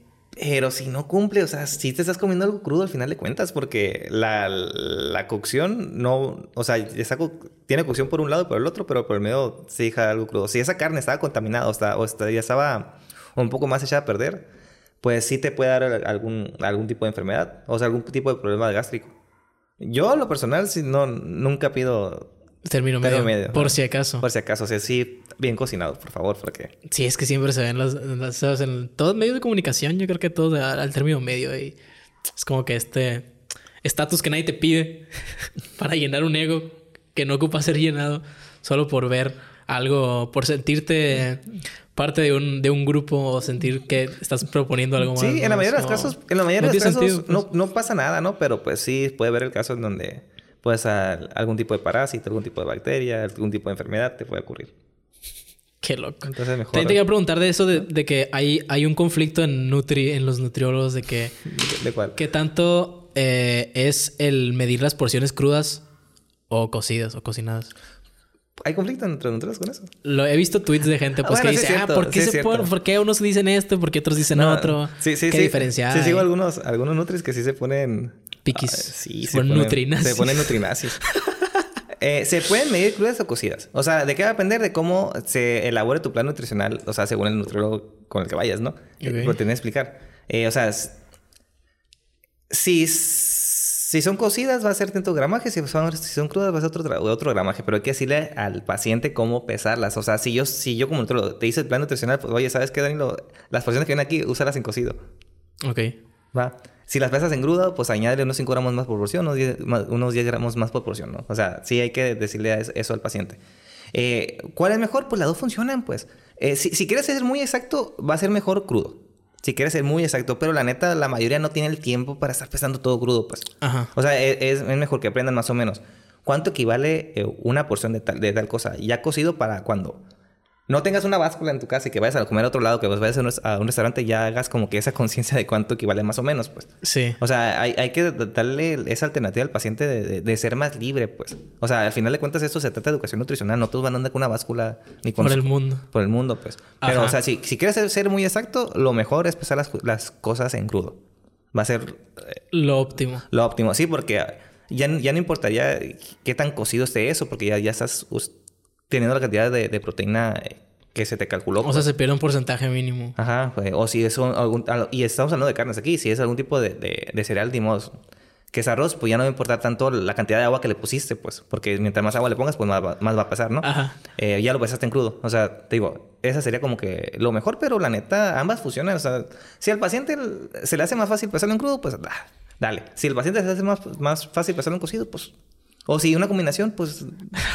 Combinado acá. Sí, Por o si sea, acaso, sí, o sea, de, de que sepa cu- cuál y cuánto equivale cada cosa, pues. O sea, e- educación nutricional, otra vez. Sí, me llamó mucha atención que, que una porción de... ¿De qué era? Lo de las, del carbohidrato. Que eran cinco galletas de animalitos. Ah, cereales. Sí. Sí, las cinco piezas. Me llamó mucho la atención. Es como que uno ve las... O sea, uno piensa que es chuchería, pues. Igual las galletas Ah, y, y muchos nutris se ponen... eh, Nutri- se ponen nutrinazis también.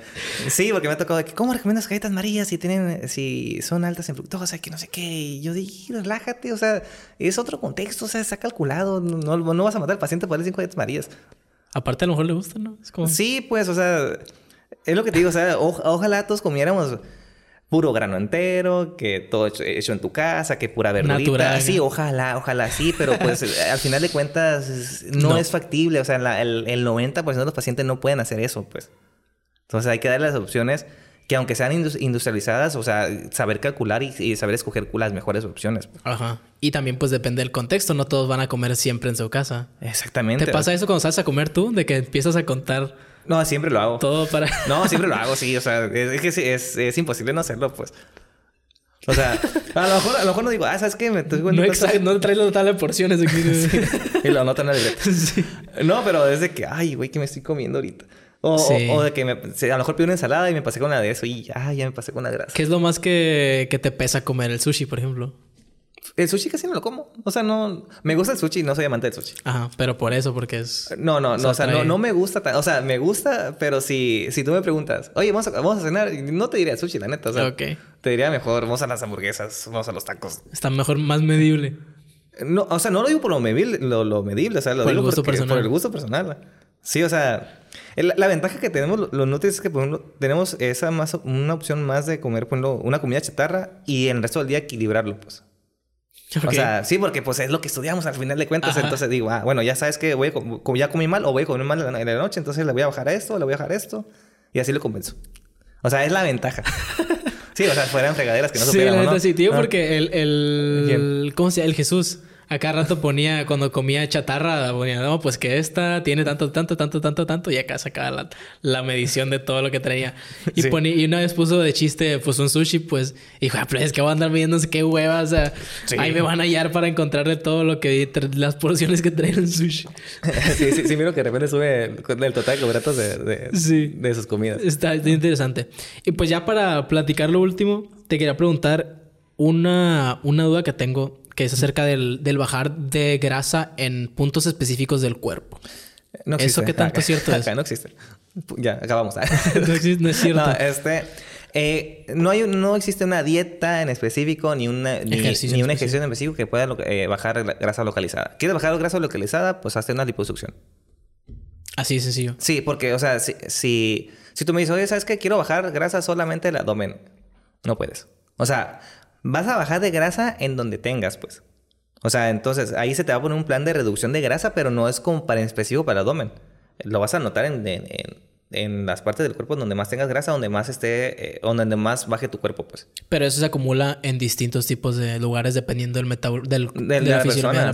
Hay, personas que, que, que, en el abdomen lo van a bajar muy rápido, personas que bajan de todos lados, ahí a lo último el abdomen, o sea, eso ya es, ya es... Depende de cada quien. Sí, varía mucho, la neta. Y lamentablemente no existe una dieta, no existe un ejercicio que sea, eh, que sea especializado para bajar de grasa específico en un, en un, lugar específico. Pero, por ejemplo, si te pones en ese caso a hacer abdominales o a hacer una rutina de abdominales, va a llegar un punto en que a lo mejor tu músculo va ah, a crecer y tú vas a tener la sensación de que bajaste de grasa, pero es porque ah, bueno, ahí bajó en general. Ah, es otra cosa. Y el músculo apoyó ahí. Sí, eso, se, pues. a, veces tienes eh, poca grasa y el abdomen a lo mejor no se te ve tan definido, o otro músculo. Sí. Porque no tienes músculo, o sea, porque no tienes el volumen muscular adecuado, más bien. Eh, entonces ahí, pues, si tienes ya un porcentaje de grasa o poca grasa, aumentas tu nivel de masa muscular, obviamente te vas a ver más tonificado. Que es, a veces es uno de los problemas más principales de las personas, que se enfocan tanto el porcentaje de grasa que no se enfocan en la masa muscular. Pues, y siempre lo digo en la consulta. A sí. ver, Masa muscular. O sea, y me ha llegado el caso en, pacientes que me dicen, oye, ¿sabes qué? Yo quiero definición.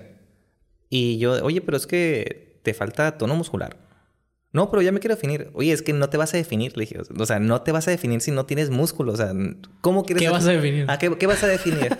no, pero es que yo quiero definirme. Sí, pero primero vamos a hacer esto. Mejor primero te pones un plan para que estés aumentando masa muscular porque si te falta, a lo mejor, a lo mejor es no el paciente, ¿no? Sí. Si te falta masa muscular, hacemos un... un Esas personas que comen, comen y no bajan acá. Que tienen la naturaleza acá. Eh, no necesariamente, con pero... músculo bajo. Pero pues si no tienes tono muscular o, buen nivel de masa muscular, aunque bajes mucho grasa, no te vas a ver como tú quieres, pues. Porque la masa muscular importa mucho. Entonces muchas personas se enfocan tanto en la grasa que se le olvida la masa muscular, pues. Entonces solamente quieren estar baje y baje y baje y el músculo ahí lo dejan. Y la el músculo se, se crece con ejercicios de fuerza. Con, principalmente con ejercicio de fuerza y con el superávit calórico. O sea, date un poquito más de calorías de las que necesitas. O sea, serían como que los factores principales, ¿no? Ya lo último, pues ya está en la parte de suplementación, etcétera, ¿no? Pero, pero lo principal la dieta y pues sobre todo el entrenamiento de fuerza. Porque a veces también me toca el caso de pacientes que vienen a la consulta que a lo mejor practican un deporte de resistencia, a lo mejor practican ciclismo, ¿no? Y su objetivo es aumentar masa muscular. Y les digo, oye, pues es que el entrenamiento que estás haciendo no es el adecuado o el más adecuado para aumentar masa muscular. O sea, sí, sí dale, dale entrenamiento de fuerza. Vete al gimnasio o practica algún deporte que sea más enfocado a la, eh, a la fuerza. Y a, veces, y a veces mucho como que no les gusta porque dice, ah, pero ¿cómo le voy a hacer? Y que no sé qué. Pues que si lo que quieres es darle más prioridad a la fuerza. Lo que así es como crece el músculo, pues, o sea... Sí, y en el ciclismo necesitas fuerza para, para rendir mejor. ¿O qué tan parecido es con el maratonista, por ejemplo? Es que son deportes de resistencia. O sea, ahí la tendencia... Puedes aumentar masa muscular, pero no va a ser mucha. Y la tendencia es que la masa muscular incluso la bajes. Esa es la tendencia, pues. ¿En el maratón o en el ciclismo? En los dos, porque son deportes de resistencia. O sea, hablando de deportes de resistencia de larga duración, la tendencia es bajar, bajar la masa muscular. Eh, por eso lo ideal es que es, si practicas ese deporte, lo combines con algún entrenamiento de fuerza para mantener o aumentar ahora la masa muscular, pues. Ok. Pero si, si solamente haces un entrenamiento de resistencia, difícilmente vas a mostrar músculo. O sea, es muy complicado, pues. ¿no? Y aparte, y si aumentas va a ser muy mínimo. Entonces, si tu objetivo es aumentar masa muscular, pues dale al gimnasio, la neta. Y búscate un buen, un buen entrenador. Sí. Eso también influye mucho. Que alguien que... No alguien empírico. No, y alguien que sepa, que, que sepa hacer su trabajo, pues. Sí. Pueden checar a Cristian Lugo, que ya vino aquí al programa. Ah, ya vino que lo Sí. Ah, súper bien. Ya vino aquí y él sabe, él es... es... Se mete, se mete en el tema y, y tiene se, se criterio. se, metió en nutrición también. Sí, sí me ah. dijo. Sí, sí, sí. Muy bien. Está bien, ya ahora sí, regresando al tema de la chía y todos estos productos milagro eh, naturales, supuestamente. ¿Qué tan cierto es eso? O sea, porque uno siempre tiene la imagen de que, ah, mira, tus papás o tu familia siempre te dicen, ah, es que esta comida es muy buena para esto. Esta otra comida es muy buena para esto. Yo bajé de peso eh, tomando agua con chía todos los días. O, el, ¿sabes? El, limón en ayunas, no sé. Todas estas cosas que a lo mejor y, y hay algo detrás que por, por eso se ganaron la fama, pero no necesariamente es para eso o, o cumplen ese criterio fuera de una dieta, ¿no? A, veces lo que hacen las personas que digamos que, consumen el agua con chía para bajar de peso, ¿no? Pero no dicen todo lo demás. O sea, a lo mejor se quitaron su desayuno. O a lo mejor se están cuidando inconscientemente, pues. Entonces, bajaron de peso y, y, todo se lo atribuyen el agua con chía. Y, lo peor es que otras personas miran el caso de esta persona y piensan, ah, el agua con chía funciona. Sí. O sea, como el agua tibia con limón, que el agua con bicarbonato, que... Y la neta, pues no, o sea, no es así, pues. O sea, si, vas, si bajaste de peso fue porque tuviste un, déficit calórico y, y, punto. Pero ¿por qué el agua con chía se empezó a... No, no, no sé qué, no sé qué famoso lo usó. Seguramente fue alguien famoso. alguien famoso. Sí, por ejemplo, cuando, eh, cuando se empezó a, a, poner de moda, que eso fue cuando yo estaba en el secundario o antes, ¿no? Eh, el comer, comer huevo crudo en los licuados. Ah, sí, también te quería preguntar del huevo crudo. Fue por la película de Rocky. Ok. O sea, de ahí salió. O sea, vieron que, que Rocky en la película usaba sus, hacía sus batidos de huevo crudo, se los tomaba y ya pues toda la gente. Pues, sí, o sea. Pero ¿el, huevo crudo entra en la comida término medio también. No, pues está crudo. Pues. o sea, es lo mismo. Ni siquiera medio. Es el mismo, es, pero es el mismo efecto, pues. Eh, pero, o sea. O si es, si es sano. No, no es sano. O sea. Si comes. Eh, no eres el huevo ahora. Si comes huevo, crudo, no. ¿Qué fue primero, el huevo o la gallina? fue el huevo. fue el huevo, se sabe. Eh si comes huevo crudo, no, mm, vas a poder asimilar cierta cantidad de proteína, sí, pero no la vas a asimilar tan bien como si estuviera cocida. Ok. O sea, eh, el, el, porcentaje va a ser muchísimo mayor eh, de, asimilación que, si, que, que, estando cocido que estando la proteína cruda. A lo mejor en la prehistoria y lo que quieras, eh, sí tenemos la capacidad de comer carne cruda y asimilar al 100, pero pues ya no, ya no tenemos esa capacidad, ¿no? Ajá, pero eso es por las condiciones del huevo en sí, o sea, no porque... No, no, por nuestras enzimas.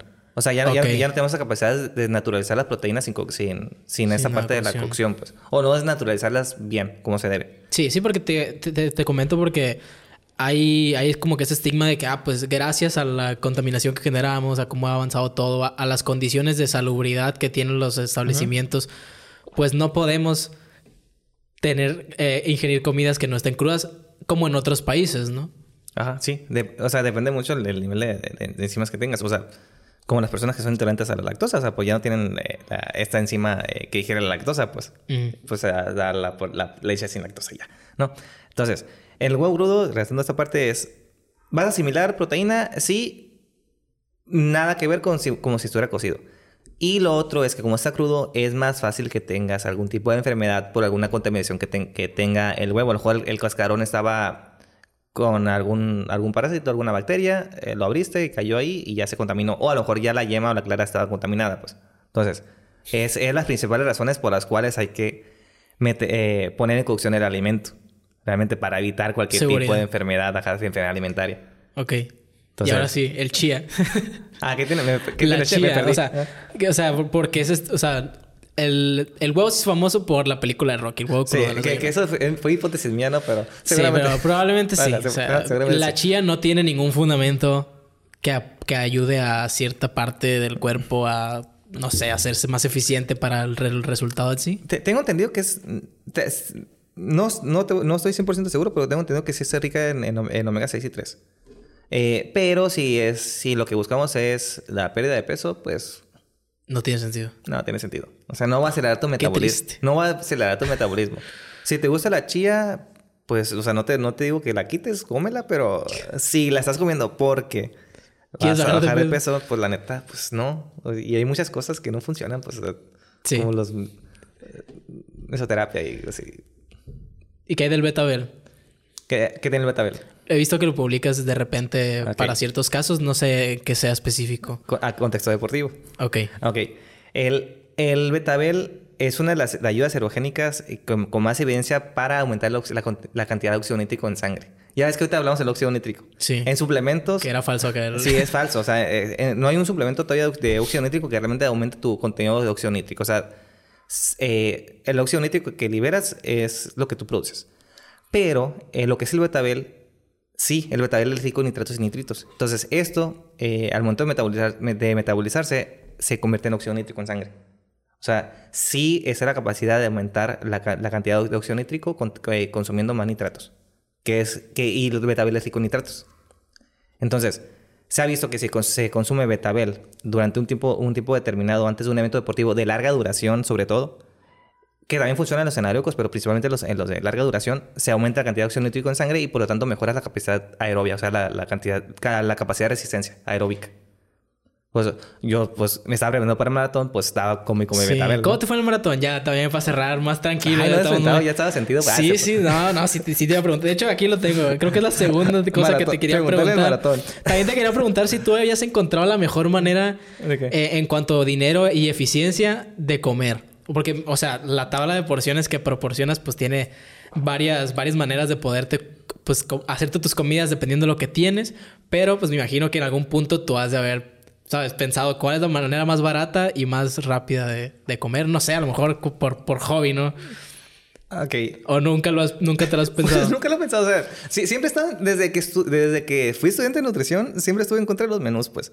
Sí. Porque era de que... Güey, si, y si no tengo pescado, ¿Qué, voy a comer? O sea, sí, sí, sí buscaba esa parte de, la economía y, más que nada la practicidad del paciente, pues. Sí. En ese entonces de mi practicidad. sí, sí, o sea, sí, sí. Sí, por eso te pregunto, pues porque a lo mejor hay gente que... O el rápido y pues muchas pues, siempre cuidamos la economía. Pues entonces, ¿qué es más... ¿Qué es lo más práctico y qué es lo más barato? Pues la, lista de porciones ayuda a que sea más práctico más y más... sí, ya, ya de entrada sí todo es más práctico comer. Sí, porque, o sea, ya si no tienes pan, pues lo puedes cambiar por tortillas. Si no tienes tortilla, pues lo puedes cambiar por arroz o por pastas. O sea, algo que tengas en tu casa. Galletas María. mira, checando la porción equivalente. O sea, ya eso es más, eh, pues más barato, pues. O sea, no tienes que, que gastar en comidas especiales porque que no estoy en contra de los nutrientes que lo hacen, porque lo hace la gran mayoría de que te ponen tus. Sí, como el rice cake, ¿no? El que te dan. sí. Que no sé qué. Eh, galletas de arroz inflado. Sí, sí, pues, pero ah. no sé qué función cumple ah. ahí en, el, en la, todas las porciones, en qué entre. Ah, es en cereales, dos piezas es una porción. Ok. Acá, acá sacando dudas, ¿no? este. me perdí. Ah. Ah, la mayoría de los Nutris ponen eh, el menú de lunes a domingo. El lunes te toca de desayuno, huevos rancheros, eh, colación una taza de fresas, de comida, no sé, 40, 80 eh, gramos de salmón con espárragos. Y es de que, oye, si no tengo salmón, ¿qué hago? Entonces, y, obligas al, presidente a comer al. Sí, y, aparte eso es lunes, luego martes, luego miércoles. O sea, eso, eso ya lo hace más difícil para, para el paciente. Va a haber pacientes que a lo mejor les guste ese, ese método, pero pues no, no todos, ¿no? Y la lista de porciones, la ventaja es que pues todo lo puedes intercambiar, pues. Y que no hay un día específico de que el lunes va a ser esto, martes va a ser esto. No, o sea, tú tienes tus porciones del día y tú Haces lo que quieras. quieras. Sí, como la otra vez que te compartí el pan de hamburguesa que mi, Oye, mi- qué bien mi mamá hizo y dije, qué pedo, vamos, vamos, vamos a ver. Oye, qué bien ese pan. O sea, me, me habían contado ese pan, más no lo había checado. Así que está, está bien. Buena. El pan cero de hamburguesas. Pan cero cero, creo que es. Cero, la- cero, sí. Ah, vale. Haciéndole co- comercio al bimbo. Este. Sí. Ya. Tiene, las tiene ventajas y desventajas la lista de porciones y tiene ventajas y desventajas los menús, ¿no? El, el menú, la desventaja es que, pues, es. mm, pues te puede salir más, más caro. Si no tienes el, ese el alimento, pues, ¿cómo le haces? Eh, y pues no tienes tanta variedad, ¿no? Esa es la desventaja eh, del menú. El pro del menú es que si estás comiendo exactamente lo que se te puso, pues es más fácil que tengas resultados porque exactamente estás comiendo lo que se te puso, ¿no? La lista de porciones, la ventaja es que es más práctico, vas a gastar menos eh, y eres como que más independiente a la dieta. La desventaja es que no todo el mundo lo entiende. Neta. ¿Neta? O sea, eh, eh, lo- en, en- la mayoría de mis pacientes, por ya sea el deporte, lo que quieras, eh, que a lo mejor el rango de edad que tienen, sí le entienden mucho más a la lista de porciones y, y lo prefieren. Sí. Pero, por ejemplo, señores, señoras, o por ejemplo ancianos, ah, no le entienden, o sea, se le hace complicado. No, no, no, no estoy, estoy generalizando, no, pero a muchos Sí. se le hace complicado. Entonces ahí es, a esas personas sí es más fácil el menú, porque o sea, sí, sí he tenido pacientes que de plano no entienden la lista de porciones, ¿eh? No, no, no lo entienden, o sea, oye señora, pero medio plátano es igual a media manzana, y, o sea, no, y no, no, o sea, no, no, no pueden cuadrarlo, pues. Entonces ahí sí es mejor el menú para ellos. sí. te, te- te da risa, pero sí es cierto, ¿eh? Sí, sí. o sea, sí, es que también acostumbra. Es que, es que es como un idioma, ¿sabes? Es como proporcionar todo para tener, ¿sabes? Igual ahí te das cuenta cuando vas a, a tu, a tu consultorio que tienes toda ahí una, una porción de todo. Sí, tengo una porción de todo. Sí, ahí es como que ah, visualmente ya te haces la idea de más o menos cómo funciona. ¿Nunca no, no las utilizas a la hora de explicar? ¿Lo utilizo mucho? Digo, nunca, no la utilizaste nunca conmigo. ¿no? Ah, es que tú eres bien trucha. No, me enseñaste la, la cucharita con la... Con aceite. Con el aceite, sí. Que está incurado, la neta. No, sí lo uso, mucho- lo uso mucho. O sea, ya, ya ¿Y ni así? No, todos lo entienden. O sea, en, en- en mis pacientes, la neta, la gran mayoría sí entienden la lista de porciones. La gran mayoría. Sí. Eh, pero sí me ha tocado casos de, de pacientes que, pues, de plano no, no lo entienden, pues. O sea, no lo entienden. Oiga, pero si tienes dos cereales, ¿cuánto equivale? Ah, no sé. O sea, y pues ahí es el, el menú para ellos, pues. O Ok. está la otra parte, a lo mejor no entienden la lista de porciones, puedes empezar con menús y a como vaya avanzando el paciente, pues le vas introduciendo la lista de porciones poco a poco hasta que... Sí, porque ya te acostumbras a tener las comidas. Ya dices, ah, mira, si antes comías esto, Sí. ahora esto es esto, esto es esto, esto es esto. Sí, porque por ejemplo, el, el- la bronca de los menús es que el día en que tú te enfades de los menús y que ya no quieras acudir a nutrición y te quieres hacer menús, pues no vas a hacer comer. Ese es, es de los principales problemas, pues. Que a lo mejor muchos nutris se van a enojar conmigo por eso, pero pues, es la realidad, pues. Y con la, y con la lista de porciones, ya no vas al, al- nutriólogo, te ya no quieres usar la lista de porciones y ya cuando comes ya sabes, oye, ¿sabes qué? Me estoy comiendo tantas porciones de cereales, tanta de carne, Sí. tanta de aceites. Y, haces, y aunque comas mal, ya estás haciendo conciencia de lo que estás comiendo. O sea, ya tú sabes que lo que estás comiendo te estás pasando con tanto, pues. Es con- eres consciente, ¿no? De qué tanto. Sí. Por ejemplo, tengo pacientes que se me pierden un año, se me pierden seis meses y, re- y regresan y me dicen, oye, no, eh, pues empecé a aumentarle mi entrenamiento y, y pues como ya estoy haciendo doble sesión de ejercicio, le, le aumenté eso a la- a un- al, al preentreno previo al, al segundo entrenamiento, o, le aumenté la vida deportiva, o me puse más cereales porque hacía más ejercicio, o bajé a esto porque mi, mi actividad física bajó. Y yo, ah, hijo, Sí. eh, estrellita. Sí, o sea, es que eso es lo que se quiere, pues Sí. que, que ya seas independiente con tus decisiones, pues. O sea, que ya no dependas al 100% del nutriólogo. Que Ujú. muchos prefieren es- estar yendo a la consulta para su seguimiento, su avance y como para sentirse más comprometido, pues. Sí. Pero pues al final de cuentas lo que se busca es la educación nutricional al 100%. Sí, sí, imagino. Pero bueno, ya. Vamos a platicar tu experiencia en el maratón, que ya me dijo el, el, el que quieres, que cumpliste, que entraste a la mafia, me dijo. ¿Entrena mafia el maratón? Sí, que básicamente la mafia es que cada persona que se mete a experimentar un maratón Ya no sale. ya no sale. Quiere seguir haciéndolo. ¿Cómo te fue? Me fue muy bien, la neta la ruta estaba, bien pesada. Sí, tus historias de que te fallaron los puntos de hidratación. Sí, es que era... Yo siempre quise que correr, correr un maratón, ¿no? Entonces, Sí. u- un compa, eh, que, que es Alex, eh, dijo, oye, ¿sabes qué? Pues yo- hay un maratón en Los Cabos y mi, mi papá tiene casa en Los Cabos. Y yo, ah, pues vamos a Los Cabos. Sí. Entonces, eh, la ruta no contábamos de que tenía tanta, eh, tantas subidas. Tanta protuberancia. Sí, no, o sea, pasado de lanza, bien, o sea, demasiadas subidas. Eh, Entonces, sí, los primeros kilómetros, la neta, pues sí, bien. El primer, el- los primeros 21 sí iba con buen ritmo, pero ahí las subidas ya las estaba sintiendo. Pues ya de repente ya las piernas ya calambres durísimos. ¿Tú ya has completado esa rutina independiente aquí? Ah, o, nunca has... O Ah, sea, ¿cómo, es la preparación? Qué, bueno que tocas ese, ese punto, fíjate. Porque sí es una pregunta es que frecuente me la hacen. Eh, No, eh, muchas personas piensan que para correr un maratón ocupas co- correr, Correrlo antes. Correrlo antes. y no, no es así. Eh, tienes tu planificación deportiva. Eh, tienes tus entrenamientos entre semana, ¿no? Que entre semana puedes hacer repeticiones en la pista, por ejemplo, o correr eh, distancias o hacer cambio de ritmo, ¿no? Y por lo general tienes un día que se le llama fondo, que es correr tus máximas distancias en, cierto tiempo. Entonces vas empezando de menos a más. A lo mejor eh, nosotros lo hacemos por lo general los domingos. O sea que casi todos los corredores lo hacen, lo hacen los domingos, ¿no? Porque es cuando pues se descansa. se descansa y corres en la mañana, ¿no? Sí. A las 5 de la mañana. Este, Se descansa, se matan. acá. sí. Eh, por ejemplo, un domingo haces un- una hora 10, luego después una hora 20, luego una hora 40, luego hasta dos horas, dos horas 15, tres horas. Progresivamente. ah, progresivamente, ¿no? Eh, o lo puedes manejar por kilómetros. A lo mejor primero te van a tocar 10 kilómetros un domingo, luego te, te van a tocar 12, luego 15, luego 18, luego le vas a bajar a 15, luego le subes otra vez. Pero no hace 2.42. No, hace los 42. Mi, mi fondo más largo y el de la mayoría es eh, el, el último fondo más largo es de 3 horas por lo regular. ¿Y cuántos kilómetros son? Y- ah, es que bueno, es que depende del ritmo que corras. O sea, Ah. ¿Pero el tuyo cuánto fue? tres horas del Hubars es el maratón. sí, sí. ¿Sí, no? Eh, eh, en mi último fondo hice 32 o 33 kilómetros. No recuerdo si fueron 32 o 33. Eh, Ok. Lo hice en tres horas.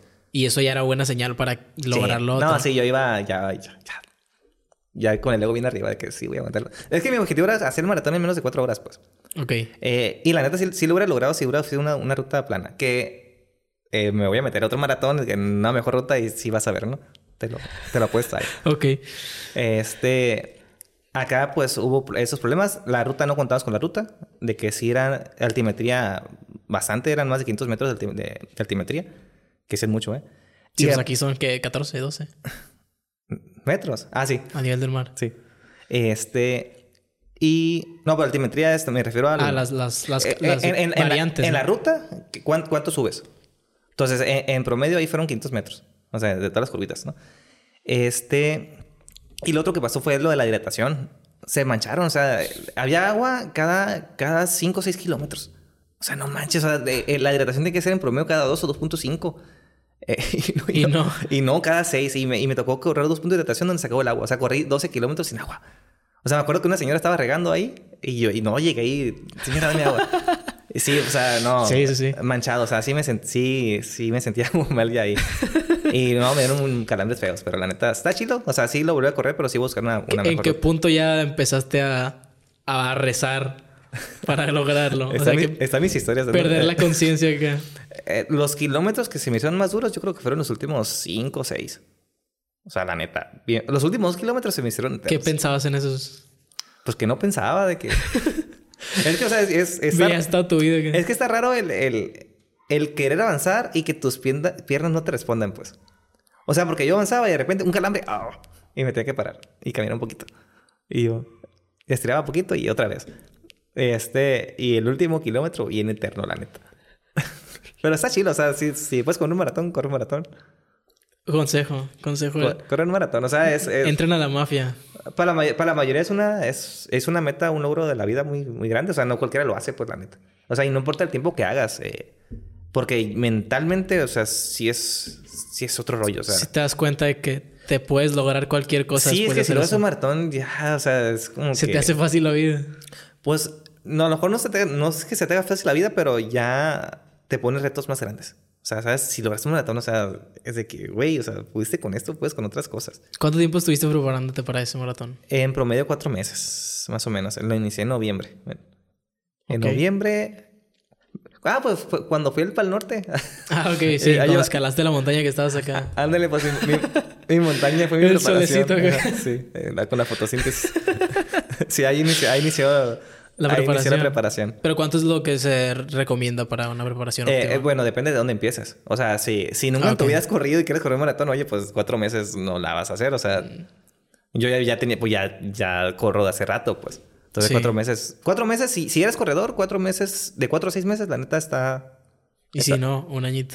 Sí, o sea, si estás empezando de cero, pues no, o más de un año. O sea, que por lo menos experimentes los, 20 los las carreras de 5, 10, 21 y, ya, y luego pásate a los 42. Sí, porque yo corría... Para empezar, 21 solamente he corrido uno.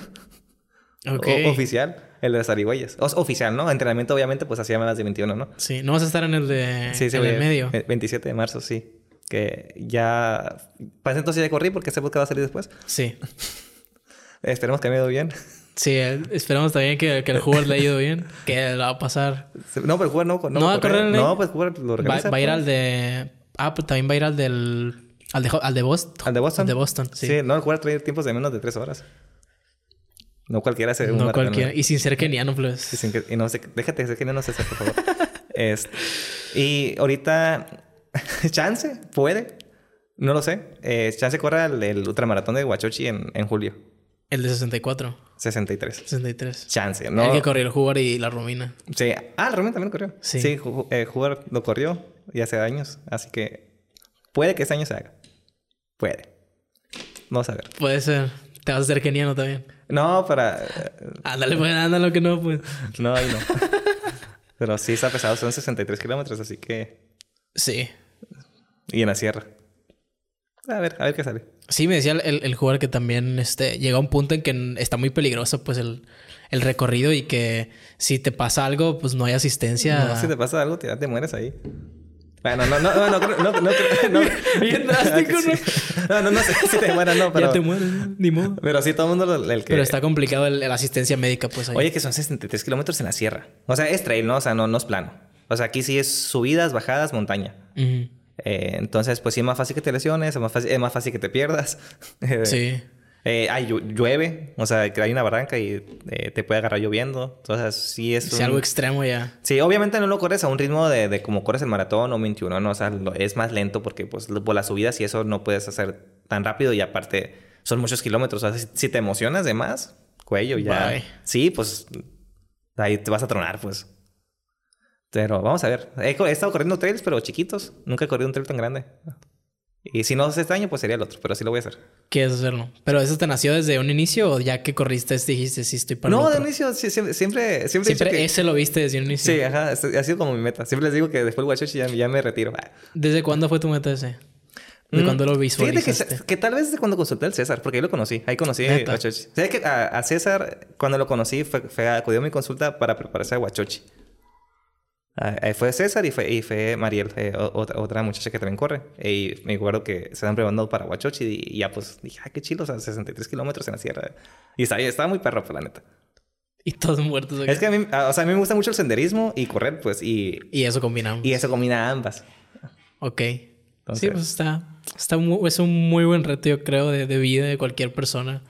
Tanto el maratón como ese, pero pues sí, Sí. la neta, el recorrido de ser hermoso. Sí, y el maratón, pues vamos a ver cuál, cuál va a ser mi siguiente, mi siguiente maratón.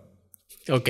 Al último, un contenido que recomiendes a la audiencia, ya sea de tu gremio Ay, específico preguntar esto. o de cualquier cosa. Miré el, el podcast con Lorena y dije, ay, me va a preguntar Sí, esto. Voy a ir sí. preparado. Mira, la neta, ¿de nutrición qué eres? De lo que quieras. No, no solo consumir contenidos de nutrición, o sea, la neta, solo consumir contenido más de, de entrenamiento. Miro mucho la cotorriza, no sé si sea muy La educativo. cotorriza, sí. Eh, Podcast que me gustan mucho es este. La neta sí me gusta, no por hacerte la barba, sí está, sí está sí. chido, eh, la neta. Eh, escucho mucho el de Dementes. De Mentes Podcast, sí. Dementes Podcast está, está perro, se los aconsejo. Si, si te gusta la parte de emprendedores, Gran producción, la neta. Sí, a mí me gusta mucho el- todo el área de emprendimiento y la neta ese podcast sí se, me- hace bastante bien. Es un podcast muy técnico, la verdad. Sí. Eh, otro podcast en donde sí ap- aprendes mucho sobre todo de finanzas, el de Dime, Bi- Dime si billetes. Dime el de Maurice. Morris. ajá. de Maurice. Sí. Eh, otro, te, ya puro podcast yo, ¿no? Sí, sí. Otro que me gusta cuando voy manejando, cuando ando corriendo, es el Leyendas, le- leyendas, Leyendas Legendarias. Gran podcast. Sí, y ya educativos, a ver. mm, Es que vi que una vez com- compartiste uno de un fisioterapeuta. O que Ah. salió invitado a él. No me acuerdo cómo estuvo el rollo. eh, se- se llama... Te lo, te lo debo ese, porque ese no lo consumo tanto, pero últimamente sí he visto muchos clips de él. Estuvo, estu- es que tu- estuvo Arturo de invitado, Arturo. Gute- Arturo Gutiérrez. Es adic- adi- adictos a la fisioterapia, creo que se llama. Si no me equivoco. Ok. Y otro que no es podcast, pero que está en, en Netflix, es eh, Tu cuerpo humano límite, creo que se llama. Es, es una, una serie que, que te explica cómo funciona tu cuerpo, que está, la neta, bastante, muy buena producción y todo eh, Detallado. Detallado, eh, detallado muy bien. Y en Netflix también, eh, unas, un mini documental o miniserie que es en pocas palabras. ¿De qué es? Eh, te explican, digamos, cómo funciona tu cuerpo, cómo funcionan eh, la música, cómo, o sea, está, está chido. Está chido. Sí, y de nutrición, por la neta, casi no consumo. Pues ni modo. ya saben a dónde acudir, dónde podemos seguir. En Instagram, Nutrición Deportiva Miguel. En Facebook estoy como Nutrición Deportiva yo, Miguel Ángel López. Eh, Y esas son mis redes sociales. ya. En TikTok estoy como Nutrición Deportiva Miguel. Que casi ¿Estás no, subo, TikTok ya? casi no subo contenido, pero vamos a subir más. Soy los lo, reels, lo- es lo mismo. Los reels que subes a Instagram y a TikTok. Sí, va a Ok. ser lo mismo. Sí, pues allá denle apoyo. Igual chequen el primer episodio. Que la neta, mucha gente, como te dije, lo vio en Spotify. Y sí me preguntaron. De hecho, a partir de ese episodio me dijeron, hey, lleva un físico-culturista. Neta. Sí. Ah, pues qué chido. Ah, pues. Entonces ahí espero que a cualquier persona interesada en el deporte, pues les sirva este. Y el contenido previo, este fue el podcast que ya existe. ¿O no? O no, nos vemos la siguiente semana. Espero les haya gustado este episodio tanto como a nosotros. Bye. Bye.